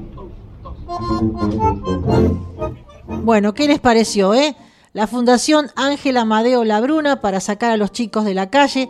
Ya vamos a tener más información al respecto. Es un, un gran gesto, es muy bueno. Así que están en ese tema allá en River y también festejando el Día Internacional del Hincha de River. Todo, toda una fiesta y la estarán pasando muy bien. Me encantaría haber estado. ¿eh? Bueno, también tenemos aquí para pasarles a todos ustedes y recordar otro gol de la Bruna, sí, que se escucha más o menos, pero tenemos a ver algo para recordarles. Por ejemplo, la nota que le hice hace un tiempo atrás al desaparecido ya, mano derecha de la Bruna. Era como estar con la Bruna. Nota a Rodolfo Talamonti. Él me contaba esto así, de esta manera. Una nota con Rodolfo Talamonti, ex ayudante de campo de Ángel Amadeo Labruna, una leyenda de River Plate. ¿Cómo iba, Rodolfo? Hola, mucho gusto, muy, mucho saludo a la gente de San Nicolás y me va muy bien, gracias a Dios, trabajando acá en River. Bueno, cuénteme su actualidad y después vamos a hablar un poquito del pasado, Rodolfo. Primeramente le agradezco por otorgarme esta nota tan valiosa para la gente de San Nicolás y para el programa River Pasión Millonaria de Radio Emociones. Bueno, yo acá estoy, soy uno de los encargados de la pensión de fútbol amateur, vivo acá en el club, pernoto acá, como acá, y estoy, estoy, estoy, los 30 días del mes acá en el club, así que esta es mi casa y esta es mi vida. Qué bien, qué bien. Bueno, eh, cuénteme cómo empezó su trayectoria como eh, ayudante de campo, porque tengo entendido que el ayudante de campo antes no existía y que lo inventó la Bruna, ¿no? ¿O, no es así? Exactamente, sí, en el año 71 ahí en Rosario Central, este, con Ángel empecé a trabajar con él y después, bueno, después estuvimos en Lanús, en Racing, y después vinimos acá arriba en el año 75 hasta el 81, después 82 y 83, 82, 81, 82 en Córdoba y en el 83 en Argentina Junior hasta que él falleció. Claro. ¿Y cómo es que conoció la Bruna, lo conoció a usted? ¿Cómo fue ese, ese comienzo de amistad? Bueno, yo a los 14, 15 años ya venía acá a todos los entrenamientos, era amigo de todos los jugadores, de Muñoz, de Pedernera, de Moreno, de La Bruna, de Pipo Rossi, porque era fanático de acá arriba, venía a todos los entrenamientos y hoy después lo acompañaba a La Bruna, que vivía acá a cinco cuadras de la casa, este, charlábamos un rato ahí en la puerta y después, bueno, él entraba a su casa y yo me iba a la mía. Y así fue naciendo esa amistad de, de, de chico, me llevaba 14 años. Sí y bueno, después fue creciendo con el tiempo. Y un día dijo él, yo tengo la necesidad, seguramente, ¿no? Pienso yo, de tener un ayudante de campo. Y ahí comenzó todo. Sí, así fue, fue él lo, lo, contrató el Víctor Vesco, que era presidente de Rosario Central. y ese tiempo y bueno, me llevó a mí ahí como ayudante. ¿Y cuál es la función que nosotros lo sabemos, pero para que la gente, la audiencia se entere bien, eh, River Platense y la que no es River Platense que está escuchando, por supuesto, la función de un ayudante de campo, precisamente? Bueno, el ayudante de campo tiene que colaborar permanentemente con el técnico, ayudarle en los entrenamientos, cambiar su opinión. Ese es un poco el que se refugia al jugador que, no está conforme con el técnico y tiene algunos problemas porque no juega en el puesto que quiere, entonces le comenta al ayudante campo, le comenta al preparador físico, le comenta al kinesiólogo. Claro. Este, y bueno, esas son cositas que uno va recogiendo y las que sirven se las dice al técnico y las que no sirven las tira a la basura. claro, y por ahí si lo expulsan al técnico también puede ser técnico él en ese momento. Claro, claro sí, hubo una época en el 78 que River se fue de gira después del Mundial. Sí, le pasó y acá se jugaron seis partidos con el equipo de primera y, y, este lo dirigí yo y lo hice debutar al actual técnico de River a Ramón Díaz. Exactamente, el 13 de ah. agosto del año 78. Buenísimo, buenísimo. Bueno, a Ramón Díaz, porque hablaba de otra época, ¿no? Estábamos hablando de años atrás. El actual técnico de River ahora, aclaramos, es Marcelo Gallardo. Pero seguimos disfrutando entonces. Esa era la aclaración que quería hacerles. ¿Y, qué sensación sintió usted al ser director técnico por algunos partidos, pero director técnico al fin del más grande? ¿De la Bruna? Del más grande no, de River Plate. ¿Qué sensación sintió usted cuando eh, fue director técnico por esos por esos partidos que me dice? Ah, bueno, la sensación extraordinaria, porque la responsabilidad también mucha, pero una sensación bárbara y con mucho entusiasmo y con mucha capacidad, creo yo, que tenía, eh, lo pude sacar a flote de esos partidos. Claro. Yo tengo una historia acá que usted me cuenta eh, también al respecto de los jugadores que conoció, que fueron unos monstruos. ¿Qué me puede contar del caso del Cabezón Sibori, que es un referente nicoleño, que es un héroe acá en San Nicolás? Bueno, el Cabezón Sibori lo, lo conocía de la época de se vino a probar, porque Pepe Minel había ido a jugar un partido amistoso ahí a la Emilia, y lo vio jugar y le dio una tarjeta para que venga a probarse. Sí. Y cuando vino a probarse vino de Alpargata y Bombacha a la Taraza. Así que me acuerdo, me acuerdo permanentemente de él. Yo, yo fui muy amigo del Cabezón Sibori y con el hijo ahora Néstor también, pero con el Cabezón fui muy, muy amigo, muy compinche. Salíamos juntos a- al centro, al cine, a comer pizza. Después cuando compró un chalet acá en Olivos, en la calle Corriente, 1305 en Olivos, nos fuimos a vivir ahí con dos catres y una pava y un mate. Claro, qué, qué increíble, qué, qué historias que tiene para contar. Y de, de Moreno, ¿qué me puede decir? ¿Se acuerda alguna anécdota también? Y Moreno era un jugador extraordinario que si hubiera tenido la televisión y los medios periodísticos que hay ahora, hubiera sido mejor que Pelé y mejor que Maradona. Claro, pero es cierto que se iba eh, eh, vulgarmente, como se dice, de farra por ahí, no dormía mucho. Ah, sí, Moreno venía a las 6 de la mañana a la concentración y Machín, que era el encargado de la pensión y de la concentración y masajista, lo, lo esperaba con una taza de café, un genial y le acostaba a dormir. Y a las 2 y media de la tarde, a las 2 lo levantaba, le hacía dar un baño, le daba dos tazas de café doble, un genial y a la cancha. Y la rompía. Y la rompía y convertía dos o tres goles. Sí, usted sabe que esa anécdota también me la contó, no sé si usted se acuerda, seguramente que sí, eh, un gran baterista que ya no está entre nosotros, Tito Alberti. Ah, sí, sí. Gran hincha de boca, Tito Alberti, ¿eh? De Zárate, porque vivía en Zárate últimamente, bueno, ha fallecido hace unos años, y me la contó porque yo también entrevisto a cantantes o, o músicos del mundo del recuerdo, de aquella época feliz, ¿no? Entonces, este, él me contaba esa anécdota risueña, pero fantástica al fin, ¿no? Sí, no, Moreno era un jugador extraordinario, tenía un físico extraordinario. Se, eh, se casó cinco veces. Mire usted, sí. Se casó acá con una actriz que se llamaba Paula Alonso. Sí, sí, sí. Después fue a México y se casó con María Félix. Ah, nada menos, con una, Después, después una volvió, a la, volvió a la Argentina, se volvió a casar con una chica muy joven. Después fue a Chile, se casó con una chilena y después, antes de morir, vivía con una chica de... eh, ten- él tenía ya setenta y pico de años y vivía con una chica de 22. Qué bárbaro.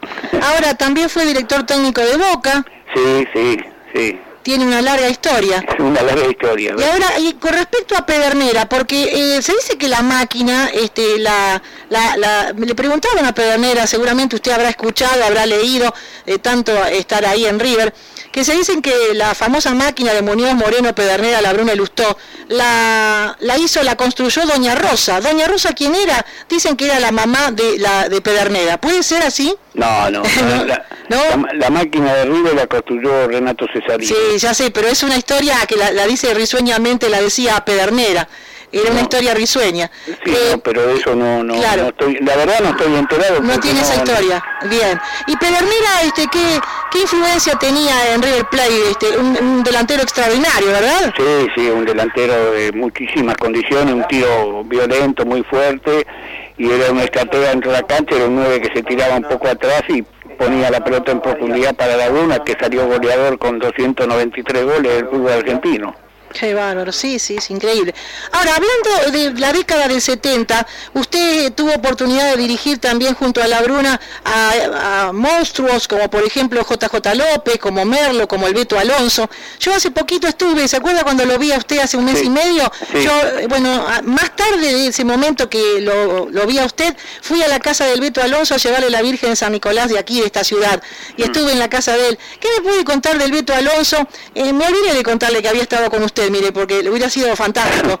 Eh, ¿Qué me puede decir de las características futbolísticas y humanas del Beto Alonso, un gran ídolo de River Plate? Bueno, el Beto era un jugador extraordinario, un jugador con un talento y unas condiciones futbolísticas brillantes que, que no se pueden discutir y fue un baluarte en, en el equipo de River del año 75 al 81, menos el, el año que fue a Francia. Claro, claro. Bueno, y con respecto a otro tema como ayudante de campo, ¿qué anécdota tiene? Tiene miles de anécdotas seguras, pero de la Bruna, ¿me puede contar alguna si se acuerda? Y no sé, ¿qué contarte de la Bruna? Bueno, que le gustaban mucho las carreras de caballo. Sí, se escapaba, ¿no? Se escapaba de Monumental, ¿puede ser? Sí, pero por ejemplo estábamos en el partido y me decía, anda a averiguar quién ganó la cuarta. Y yo iba a hablar por teléfono, averiguaba y venía con el dedo levantado, le decía que había ganado. Sí. Y, mandaba al equipo todo adelante y si le hacía que había perdido, se, se sentaba en la silla. Ahora, a usted le, le dicen Tala, ¿verdad? Sí. Sí, por Talamonti. Mm. Bien, ¿y usted nació en Buenos Aires o, dónde nació? Sí, nací en Villa Urquiza, en Buenos Aires, ah, bien. a 30, 40 cuadras acá de la cancha de River. Lindo lugar, dicen. Yo no lo conozco, pero me dijeron que era un muy, es muy, muy, muy buen lugar, muy lindo lugar. Bueno, y eh, cuénteme con respecto cuando eh, terminaron eso, porque usted estuvo con la Bruna en River desde el 75 hasta el 81. Terminó ahí su ciclo saliendo campeón prácticamente todos los años. ¿eh? Y fue un, éxito tremendo. Después terminó su ciclo, vino Di Stefano. ¿Qué pasó con Di Stefano si usted se quedó unos días, me parece?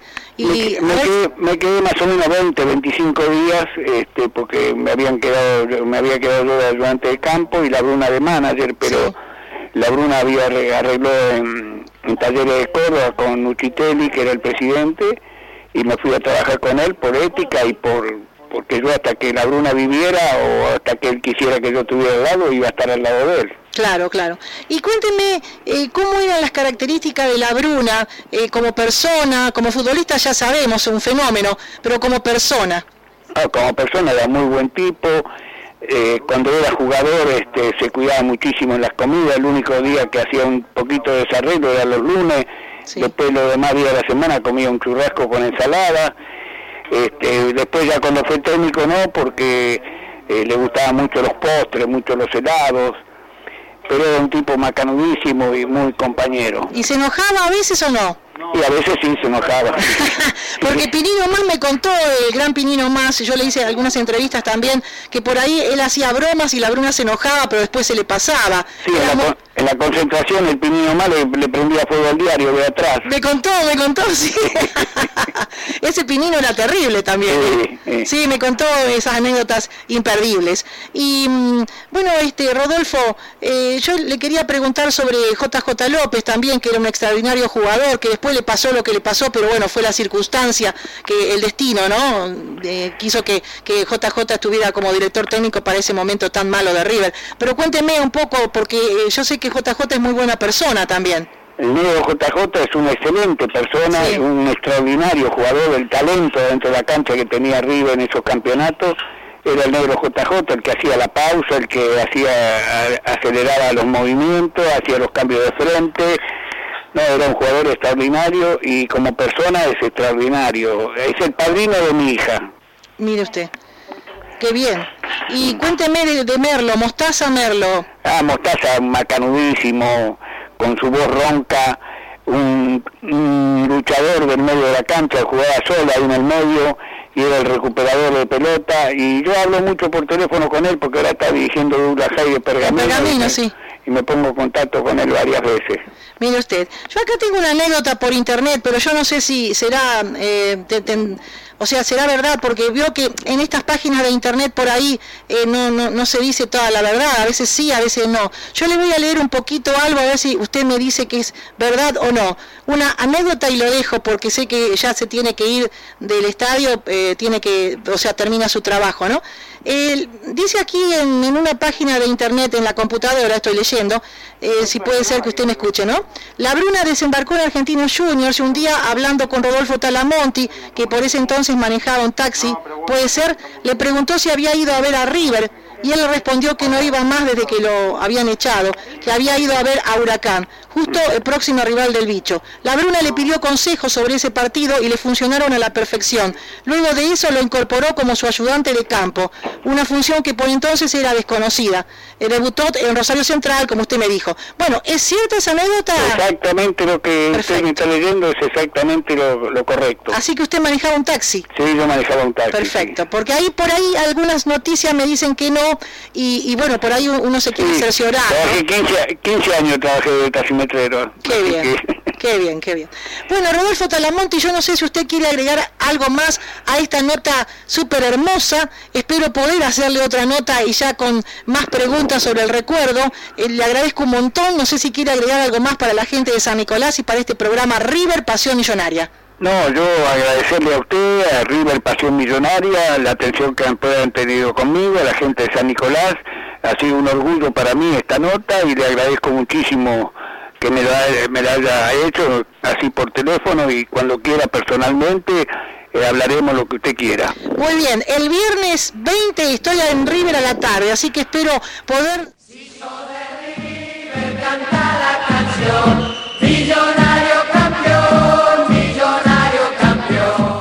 Bueno, qué nota, ¿eh? Realmente. Esa nota la subí hace mucho al Facebook fue impresionante la gente que escuchó esa nota, la gente que le gusta tanto los recuerdos, ¿no? Pero era impresionante. No sé si llegamos a más de 2.000, 3.000 personas y si la subo ahora, pero voy a subir este programa para los amantes del recuerdo y este programa lo voy a regalar para un grupo que preside el señor Roberto Errasti, que ojalá me esté escuchando, y que se trata de River, tu grato nombre, tu grata historia, donde hay más de 15.000, 20.000 personas riverplatenses que hablan de los recuerdos solamente, solamente. Y este es un programa del recuerdo en este caso, ¿no? Un poco de actualidad, muy poquita, y del recuerdo precisamente. Bueno, aquí estoy poniendo de cortina musical, ya para la despedida nos falta poco, algunos testimonios más este millonario campeón del grupo Magia. El grupo Magia era un grupo de la década del 70 y allí por 1975 River salió campeón después de casi 18 años. Entonces, Palito Ortega, gran River Platense, compuso estas canciones, Millonario Campeón y El Gallo Campeón. El Gallo Campeón estaba del lado A y Millonario Campeón del lado B, si no me equivoco. Vamos a escuchar porque este tema pertenece a ese disco que hizo furor en esa época y que lo compraron todos los riverplatenses y que lo ponía, me acuerdo, Radio Rivadavia en la oral deportiva José María Muñoz, en la época en que después de casi 18 años con director, como director técnico Ángel Amadeo Labruna, lo sacó campeón a ese equipo y lo vamos a, a poner para recordar. Millonario campeón, así de esta manera. ¿Te gusta Mariana? Te va a encantar.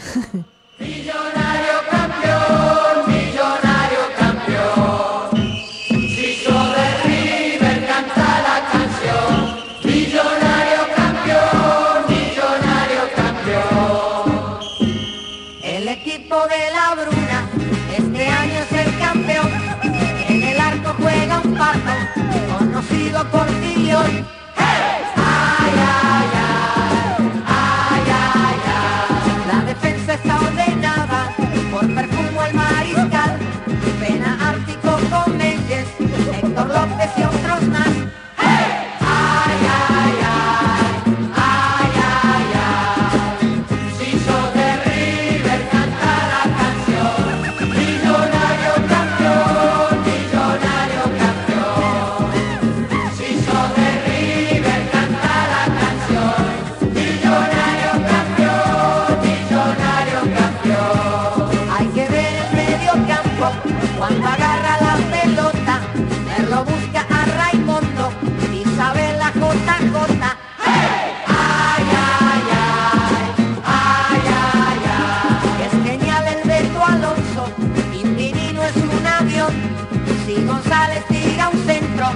amores.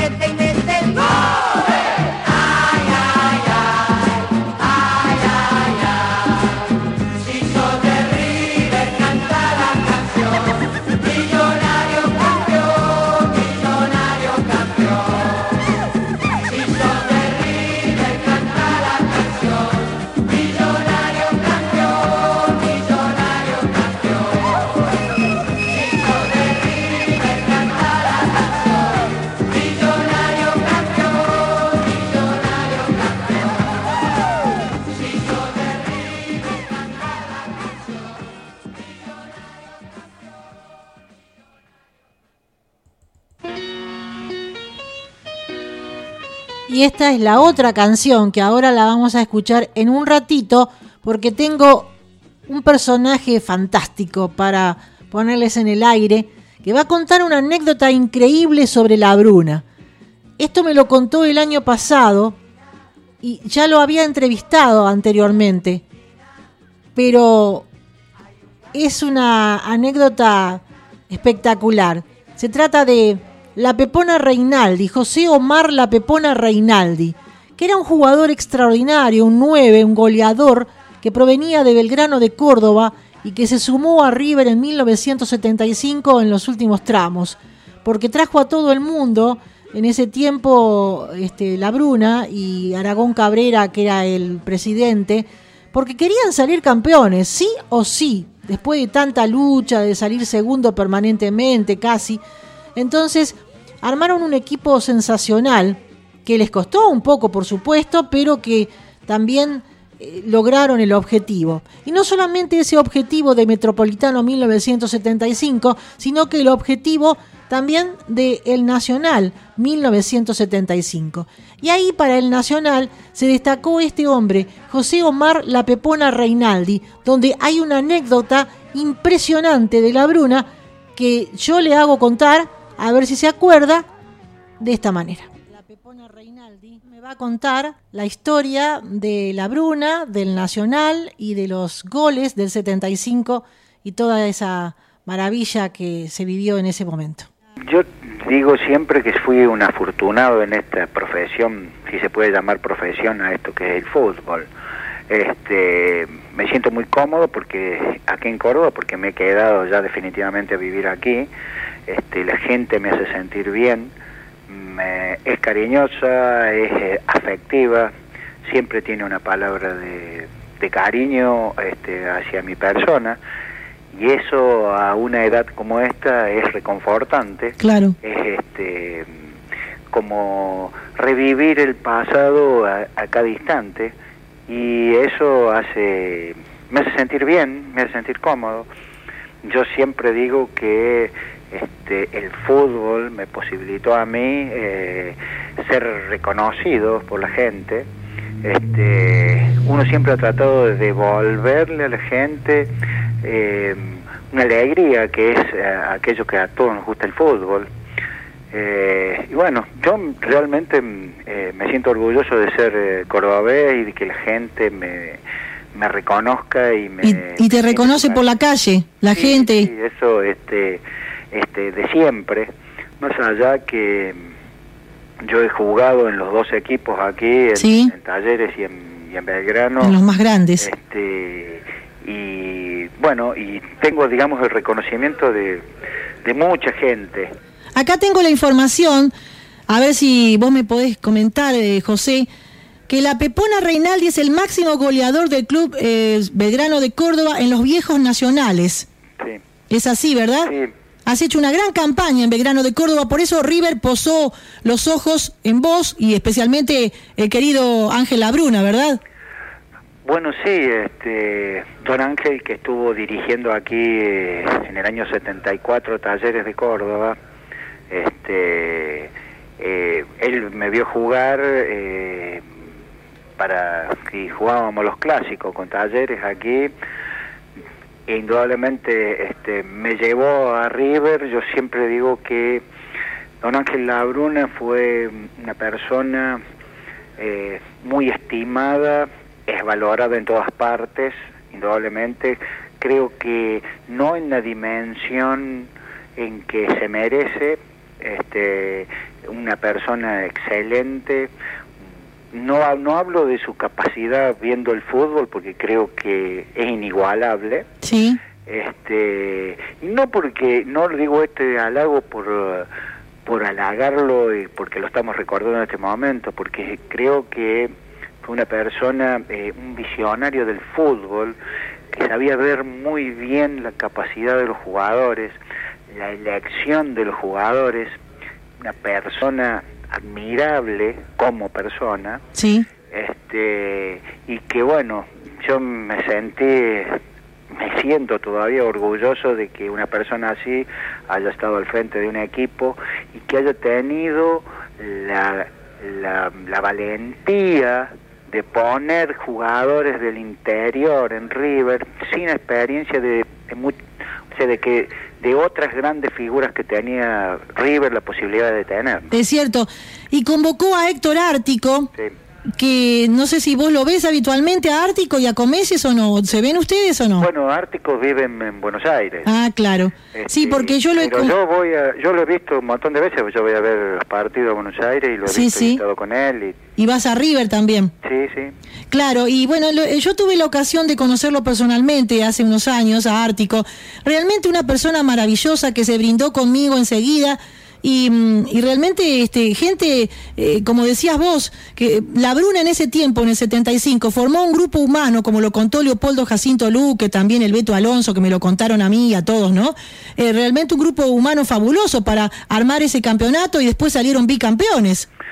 Sí, yo creo que fue, este, por eso digo que uno nunca debe olvidarse, más allá de que los jugadores mostraron toda su capacidad dentro del campo de juego, aquel hombre que supo aglutinar y ver tanta diversidad para armar ese equipo. Sí. Porque uno a veces se olvida, la gente no tiene memoria, que en esa época jugar en River, no todos querían ir a jugar a River. ¿eh? Porque no salía campeón nunca. Que, sí, evidentemente. Claro. River Era, si había, usted imagínese si ahora hay presión porque no sale campeón un equipo dos o tres años River. Sí. La presión que tienen los jugadores. La presión que se sacaron el otro día, hace poquito, cuando salieron campeones. Bueno, Cuatro años nada más. Cuatro años. Imagínense en esa época eh, en donde un club como River, o sea, no estamos hablando de cualquier club, Claro. que hacía 18 años que no salía campeón. El tema es el siguiente, tengo que comentar que, eh, bueno, Pablo Comelles, del cual se mencionaba, ya no está entre nosotros, y hablábamos de un campeonato que había ganado River en el 2008, que después, bueno, en el otro torneo salió último y después tuvo que luchar para no irse al descenso y se fue al descenso. Eso pasó más adelante, ¿no? En los años posteriores. Pero mientras tanto, estábamos en ese presente, en ese año, ¿no? En el 2008, cuando lo entrevisté a la Pepona Reinaldi. Seguimos entonces con el diálogo que mantuve con este extraordinario goleador. O sea, era una eternidad. Sí, sí. O sea que, eh, por eso hablo de que la visión de don Ángel Labruna de armar un equipo equilibrado, con experiencia, con gente de experiencia y con jóvenes, Me echó, me echó. logró un equilibrio Sí, sí. eh, técnico, táctico, futbolístico, que le dio, di- yo digo, a lo mejor una de las alegrías más grandes a toda la gente de River en, en su vasta historia y su, y sus grandes can- cantidad de campeonatos ganados, Sí. pero esos tuvieron un sabor muy especial porque venía de una de una serie importante de años sin conseguir Sí, sí, de fracasos. Y otra cosa que le quería, te quería preguntar, este, Pepona, es con respecto a, mm, me parece, ¿no? Que vos llegaste a último momento, uno de los últimos jugadores, o estoy equivocada cuando la transferencia se realizó, porque era Ártico, Comelles, y a último momento era el paraguayo Vareiro y José Omar Reinaldi, o estoy equivocada. Sí, yo, yo llegué eh, para la segunda, segunda o tercera fecha del campeonato metropolitano. Ah, me, me parecía. que River jugaba con Vélez en la cancha de Vélez. Y que a mí me agarró una alegría extraordinaria. A mí y a otro muchacho que, que me conduce este programa, que te manda saludos y lamentablemente no puede venir porque recién me llamó Saberio Dileo, tiene un problema personal, pero bueno, también me contaba el otro día que esto de tener un goleador nato así, yo digo, bueno, con estos jugadores no podemos perder este campeonato. Y sin embargo se hizo difícil el metropolitano, ¿verdad? Sí, se hizo difícil. ¿Y vos participaste en ese metropolitano o, o, eh, más la participación estuvo en el nacional? No, yo jugué más o menos la misma cantidad de partidos en los dos, en los dos campeonatos. Y, y convertiste goles. River este, tenía un equipo conformado cuando yo llegué, un excelente equipo con, con el Puma Morete de 9 y bueno, Pedro y Pedro González por afuera y el Oscar más por el otro lado y un medio campo fantástico en donde JJ, Raimondo y Alonso jugaron la mayoría de los partidos. Este, y yo digo que uno se siente este, orgulloso de haber estado en ese grupo de jugadores, más allá de la poca, mucha, uno debe estar conforme con la participación. Yo digo que los equipos se conforman a que cada uno cuando le toque jugar tiene que aportar algo. Y ese algo de cada uno hace que se logren objetivos. Porque cuando hay equipos en donde los jugadores son egoístas, no hay, eh, no se logra nada a pesar de tener mejores jugadores.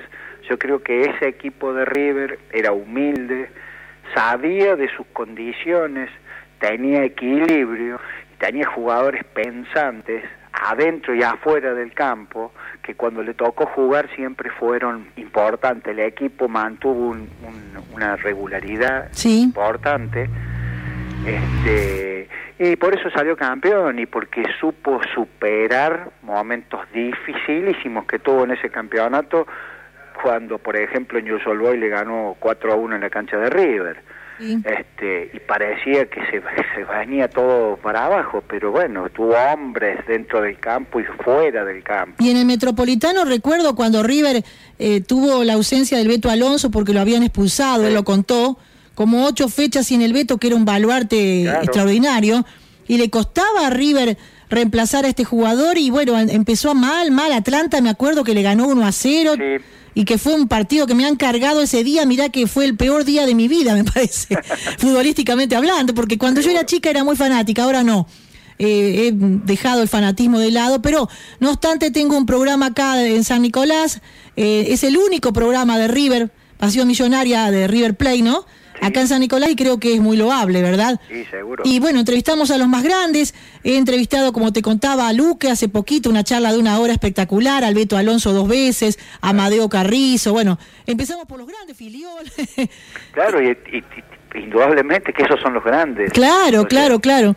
Y con respecto al, al torneo nacional, que ahí tenés un protagonismo importantísimo, José, contale a la gente cómo se fueron dando esos goles tan trascendentes, eh, esa, ese oportunismo que tenías en el área, porque vos eras un gran cabeceador, un hombre eras, este, que, eh, no sé si eh, convertías los, los, los tantos con la derecha y la zurda, te- con las dos piernas te manejabas, o con, o con qué, qué pierna. Sí, yo, yo he sido más he sido más derecho que izquierdo. Sí. Pero bueno, uno a veces frente, al arco hay que hacer con cualquier cosa los goles. Has hecho goles con la, la izquierda, la derecha, no había Sí, problemas. El último gol ese que hice acá en Rosario ese año, cuando salimos campeón, fue con la izquierda. Claro, claro, claro. El partido anterior contra estudiantes en la cancha de Vélez fue de cabeza. Ese gol, ¿cómo, ¿cómo lo gritamos? Porque ese Estudiantes de La Plata era un equipo impresionante. Estaba para ganar el campeonato, que inclusive lo luchamos con Estudiantes. Sí. Ese campeonato nacional de 1975, donde vos fuiste figura relevante totalmente. Y hay una historia que vamos a repasar ahora que la gente quiere que, que repasemos, ¿no? De la Bruna, ¿no? Y, y bueno, eh, ese campeonato, ese partido contra Estudiantes de La Plata lo sufrieron muchísimo, ¿verdad? No te escuché bien. que ese partido contra Estudiantes de La Plata fue muy sufrido, porque Verón estaba, al- a- y Verón y los muchachos, ¿verdad? El papá, eh, o sea, Sí, sí, fue un, fue un partido durísimo en la cancha de Vélez, en donde nosotros tuvimos la, la chance, la oportunidad de marcar primero, ganamos 1-0, después en el segundo tiempo se fue un partido durísimo. Eh, me acuerdo que River terminó contra el arco, defendiendo el resultado y sacando, Don Ángel había sacado todos los delanteros y puso todos defensores. O sea, eh, fue un partido durísimo, además contra un estudiante de La Plata con mucho oficio, con grandes jugadores. Ese día Sí. estudiantes agarró un penal. Este, y bueno, y y sacó eso fue todas. antes de Navidad. Ajá, sí. Y después se jugó, o sea, se jugó después de Navidad el 28 de diciembre, se jugó el último partido que a nosotros nos tocaba con Rosario Central acá en, en- en Rosario. Sí. Y bueno, y se... Iba ganando River 1 a 0. Y claro, y después empata 1 a 1. Gol de Pedrito González, ¿verdad? ¿Eh? Gol de Pedrito González. Acá creo que fue Luque hizo el gol. Ah, Luke hizo el gol. Sí, sí. Y bueno, y hasta que al final, en el último minuto, pudimos este hacer el gol y bueno, creo que son yo tuve la fortuna de haber eh, marcado el gol, pero creo que ese campeonato tuvo un sabor muy especial porque todos los profesionales ganamos el campeonato. Sí, sí. El anterior, River había, dado la vuelta con los, con los jugadores de tercera división, Sí, sí. con los amateurs. Porque había una huelga. Claro, Claro. de huelga. Este, pero este fue así como una, una revancha que todos queríamos, eh, que se ganó, y porque se ganó en el último minuto. Claro, claro. O sea, la cancha de Ñol estaba llena de gente de River. Y, Y Central, que... Rosario Central era un equipo duro también. Sí, sí. No como ahora que son 19 fechas, le decía a la gente. O sea, yo le doy más importancia, eh, no sé, tal vez porque uno ya es grande, ¿no? Y le doy más importancia al metropolitano que tenía dos ruedas, al nacional que había que enfrentarse a varios cucos de otras zonas, ¿eh? Sí, Me parece a mí, no sé. Había más partidos en el año. Claro. Porque en campeonato metropolitano se jugaba de febrero a, a agosto. O sea que había que jugar 38 partidos en ese tiempo. No es como ahora que se juega 38 partidos en todo el año. Y después indudablemente había que jugar el campeonato nacional. Es cierto, sí, sí, sí. O sea que, y River, yo me acuerdo de esa época, nosotros jugábamos muchos partidos amistosos en el interior, también salió a jugar mucho. Eh, y bueno, y al año siguiente cuando tuvo que jugar la Copa ya también se complicó bastante. Claro. Y con respecto a, a ese gol famoso, vamos a, a ver un poquito, a hablar un poquito de esa historia que yo le dije por teléfono y usted me contestó, así dicen. Así dicen. ¿Quiere relatarla usted o cómo hacemos? Yo, ¿Eh? la, la verdad, yo... ¿Se la acuerda más o menos o no? Mm, Mire, yo lo, lo que sé es lo que dijeron, yo no fui este testigo de lo que dijo don Ángel. Este, yo creo, en ese, el que fue testigo de lo que dijo don Ángel fue eh, la, Poca Landaburu, Landaburu. el suplente. Yo la, la historia este, la tengo como simple aficionada. Si quieres se la relato, ¿eh? si querés, porque te estoy tu- tuteando y después te digo de usted. No hay problema, no hay Bueno, vamos a tutearte entonces. Perfecto. Sos joven, Pepona, ¿eh? Eh, Seguramente, no quiero que digas la edad, pero yo sé que eras uno de los más jóvenes en ese tiempo, ¿verdad? No, no era el más joven. No, no era uno de los más jóvenes. No, no, no. no. ¿Se puede decir la edad o no? Sí, no tengo ningún problema, 59 años. Eh, pero todavía re joven, re joven. Bueno, te cuento, Pepona, que de lo que yo me acuerdo, de lo que he leído, de lo que este, he investigado, la historia viene así. Inclusive tengo un libro en mi mano con unos dibujitos y está la Pepona Reinaldi con los bigotazos que usabas antes. ¿Seguís usando bigotes? Sí, sí, ¿Y el pelo largo y rubio? ¿Eh? también. Un poco menos de pelo. Eh, Exactamente, eso seguro. ¿Y físicamente cómo te mantenés? Bien, bien. Bien, bien, casi igual. Sí. Bueno, genial. Bueno, un poquito más gordo. Bueno, pero lógico. Bueno, te imagino entonces casi igual y la historia era así. Resulta que eh, Ángel Labruna tiene dos hijos, ¿verdad? Sí. Uno es Omar Labruna, que era suplente, que jugaba con ustedes. ¿eh? Lo hacía jugar muy poco, Ángel. Sí, no lo hacía Eh, el director técnico actual de Gimnasia y Grima de Jujuy. Y el otro era eh, Daniel, que era un chico que murió lamentablemente de una enfermedad muy, muy fuerte, muy grave, eh, un cáncer, una leucemia. Después voy a contar esa historia fuera, de- eh, o sea, en otro momento, ¿no? Entonces, este chico tenía eh, muchas virtudes para el juego, parecía en la reserva de River, pero no llegó a concretarse en la primera división por esta grave enfermedad. Él había perdido a este hijo y lo lamentaba muchísimo, lo sufrió como todo padre y, y por supuesto su mujer seguramente también. Entonces, él estaba sentado en el banco de suplentes y te hizo calentar a vos. eh, ¿Cuántos minutos faltaban para terminar el partido? 15 minutos. 15 minutos. Entonces la historia es que él parece que dijo o te dijo o lo pensó que vos ibas a eh, calentar Pepona, te dijo, acá tengo escrito lo que más o menos te podría haber dicho, o lo que dicen los periodistas. entrá, dale Pepona, entrá rápido que haces el gol y ganamos el partido. No sé si es cierto eso, según dicen los periodistas, pero por lo menos te hizo entrar, ¿verdad? No, sí, yo eh, por eso digo que a veces este se- mm, episodios como este, ese lo, lo que cuenta lo cuenta el Andaburo, que era el arquero suplente. O sea, cuando él me dice, va a calentar, bueno, yo me voy a calentar y no calentaba ahí al lado del banco. Entonces, lo que cuenta el Andaburo es eso que usted está contando. Sí, lo dice Landaburu, es cierto. Luis Alberto Landaburu, un arquero suplente muy bueno, era de Filiol. Sí, sí, estuvo como cuatro o cinco años arriba. Sí, y, y tuvo la mala suerte de que lo tenía el monstruo Filiol. ¿Cómo iba a jugar? claro, Filiol contó toda esa historia también, eh, eh, un amoroso Filiol, un encanto de persona, ¿eh? Claro, y Filiol, eh, para mí, bueno, ha sido el más grande arquero de toda la historia. Sí, fútbol sí, seguramente, sí, sí.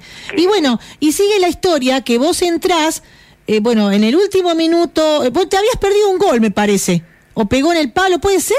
Mm, Anteriormente no, no tuviste chances.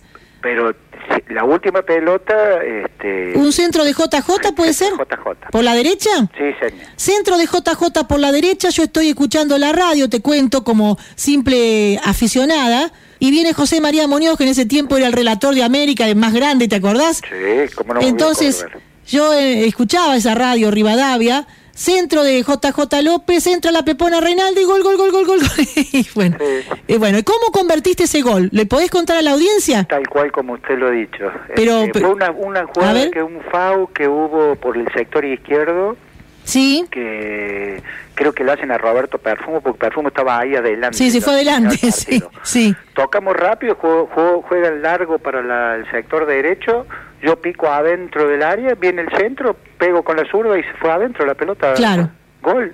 Y bueno, eh, lo que sí me acuerdo es que terminamos ahí al lado del banderín del córner, todos abrazados, Abrazado. la Bruna, lo del Sí, banco, sí, sí. todos, este, que era una, una emoción pa- para todos. Claro, claro. Este, Y bueno, y la historia termina, o sea, usted, vos no lo, no lo pudiste escuchar, pero según Landaburu y lo que estaban ahí, dice que la Bruna dijo cuando vos convertiste el gol, me lo dijo Daniel, me lo dijo la- Daniel, que haga entrar a la Pepona que iba a convertir el gol, me lo dijo Daniel y gritó, se levantó del banco, salió enloquecido este hombre y Luis Landaburu lo miró y dice, ¿qué dice Ángel? Y él le contestó, nada, nada, nada.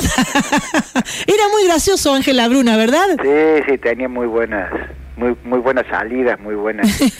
Muy exagerado también en su discurso, ¿no? Sí, no, tenía una, una, una buena labia, como se dice. Claro, y bueno, y lo- yo me acuerdo que seguía muchísimo al periodismo de ese entonces, que es tan fatal como el de ahora, ¿no?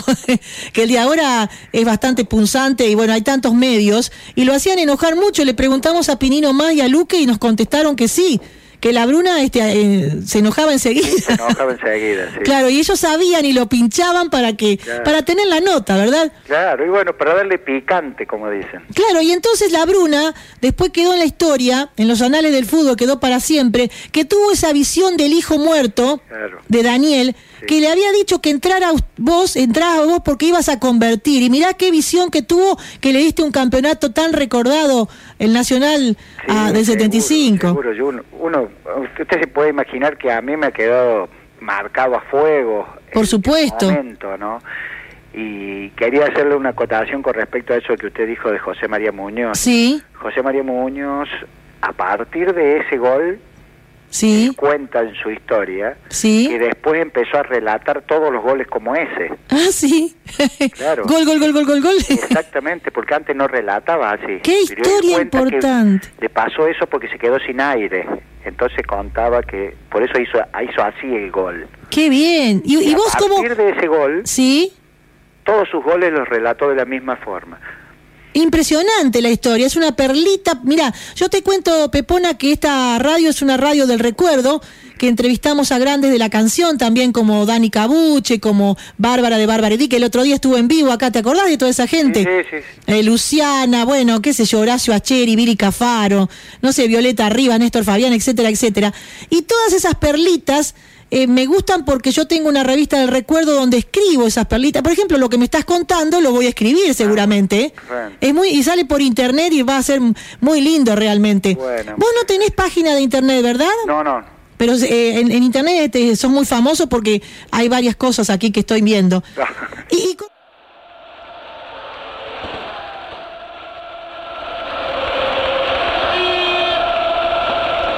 Bueno, qué anécdota, ¿eh? Impresionante lo de la Bruna cuando hizo el gol, el segundo gol, la Pepona Reinaldi en 1975. Se levantó del asiento y miró hacia el cielo y dijo, me lo dijo Daniel, me lo dijo Daniel, el hijo muerto, que entrara la Pepona y que iba a convertir el gol. Realmente impresionante. Nos vamos despidiendo ya con un par de goles de 1975, precisamente hablando de esto. Y también quiero decir dos cosas más. Mandarle un saludo al Cires que está escribiendo y además que nos está escuchando, a Mariana.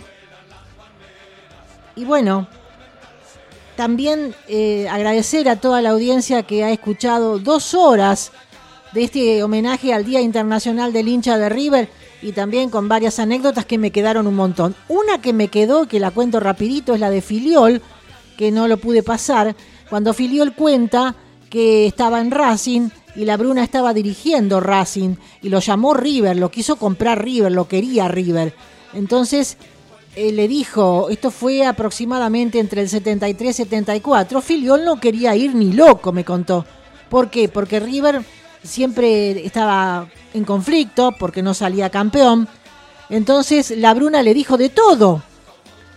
Lo insultó y le dijo, usted va a River sí o sí siendo todavía director técnico de Racing, dice, usted vaya, por favor, no le puede decir que no a, este club tan grande. Y lo convenció.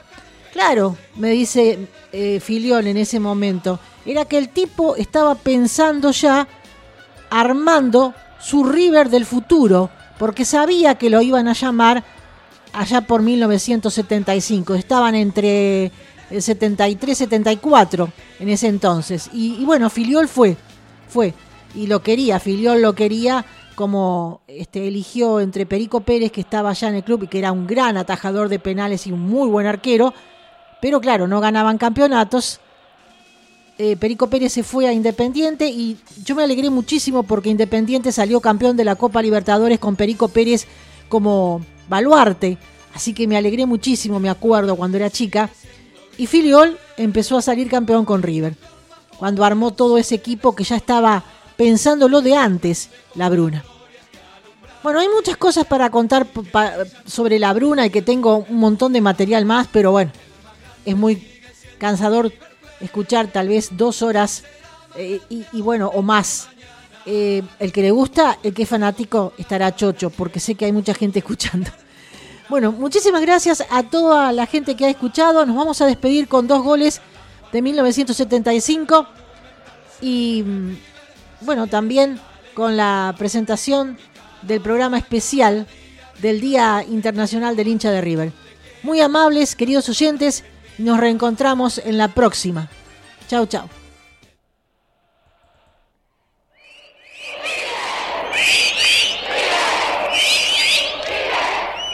River Plate firma la última planilla del campeonato y del año frente a Rosario Central en el campo del Parque Independencia y vence en una velada futbolera de gran intensidad, retórica de transistores y de audífonos y cargada de tensión incontenida, porque la cosa ha tenido final de photochart con el primer gol de Luque y luego llega la hora de la victoria y desde el cemento rosarino se enciende con el gol de la agonía de Reinaldi las primeras luces de Bengala.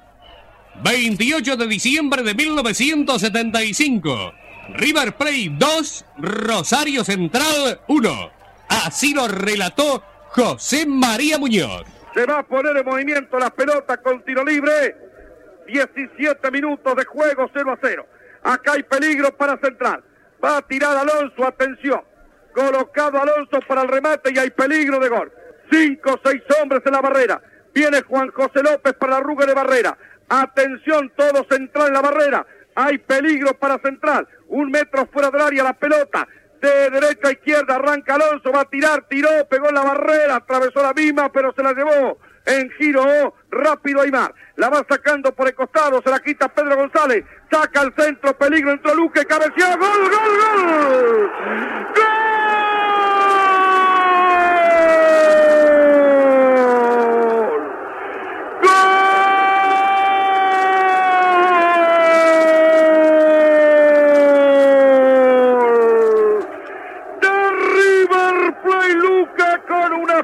Espléndido golpe de cabeza. Llegó entre dos hombres y con un espléndido cabezazo llegó la pelota al fondo rozando el vertical izquierdo. 17 minutos 30 segundos. River 1, Rosario Central 0, Luque, ante un centro de Pedro González, que fue a quitar la pelota a Ibar. River 1, Central 0, estalló el estadio del Parque Independencia. Y ahora llega el famoso gol de la Pepona Reinaldi en instantes. Se va perfumo, al ataque. Sigue avanzando, no lo puede parar el 11 Peregrini. Le va a cometer foul. Lo toca, da la pelota para Rinaldi. Foul, tiro libre. Lo practica Rinaldi, da para Alonso. Se lleva entre dos hombres, juega para Merlo adelantado. Toca para JJ, uno de los últimos avances. Se acerca al área, saca el centro, entra Rinaldi, tocó y vino el gol y vino el gol y llegó el. Gol, gol, gol, gol, gol, gol, gol.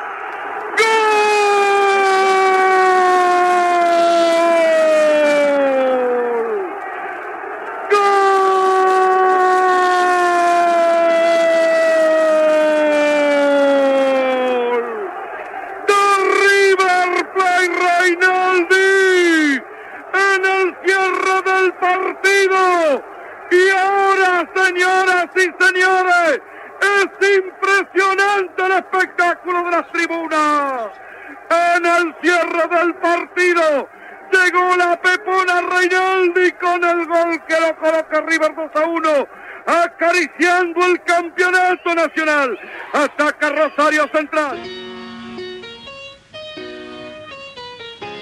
Nos despedimos entonces, muchísimas gracias por el aguante. Bueno, mucho material me sobró todavía para otro programa. Realmente muchas palabras hacia la Bruna, que es algo impresionante lo que se, lo quiere a este crack indiscutible y a esta persona fantástica. Nos vamos, espero que les haya agradado el programa a los fanáticos y feliz día internacional del hincha de River. Muchas gracias. Hasta la próxima.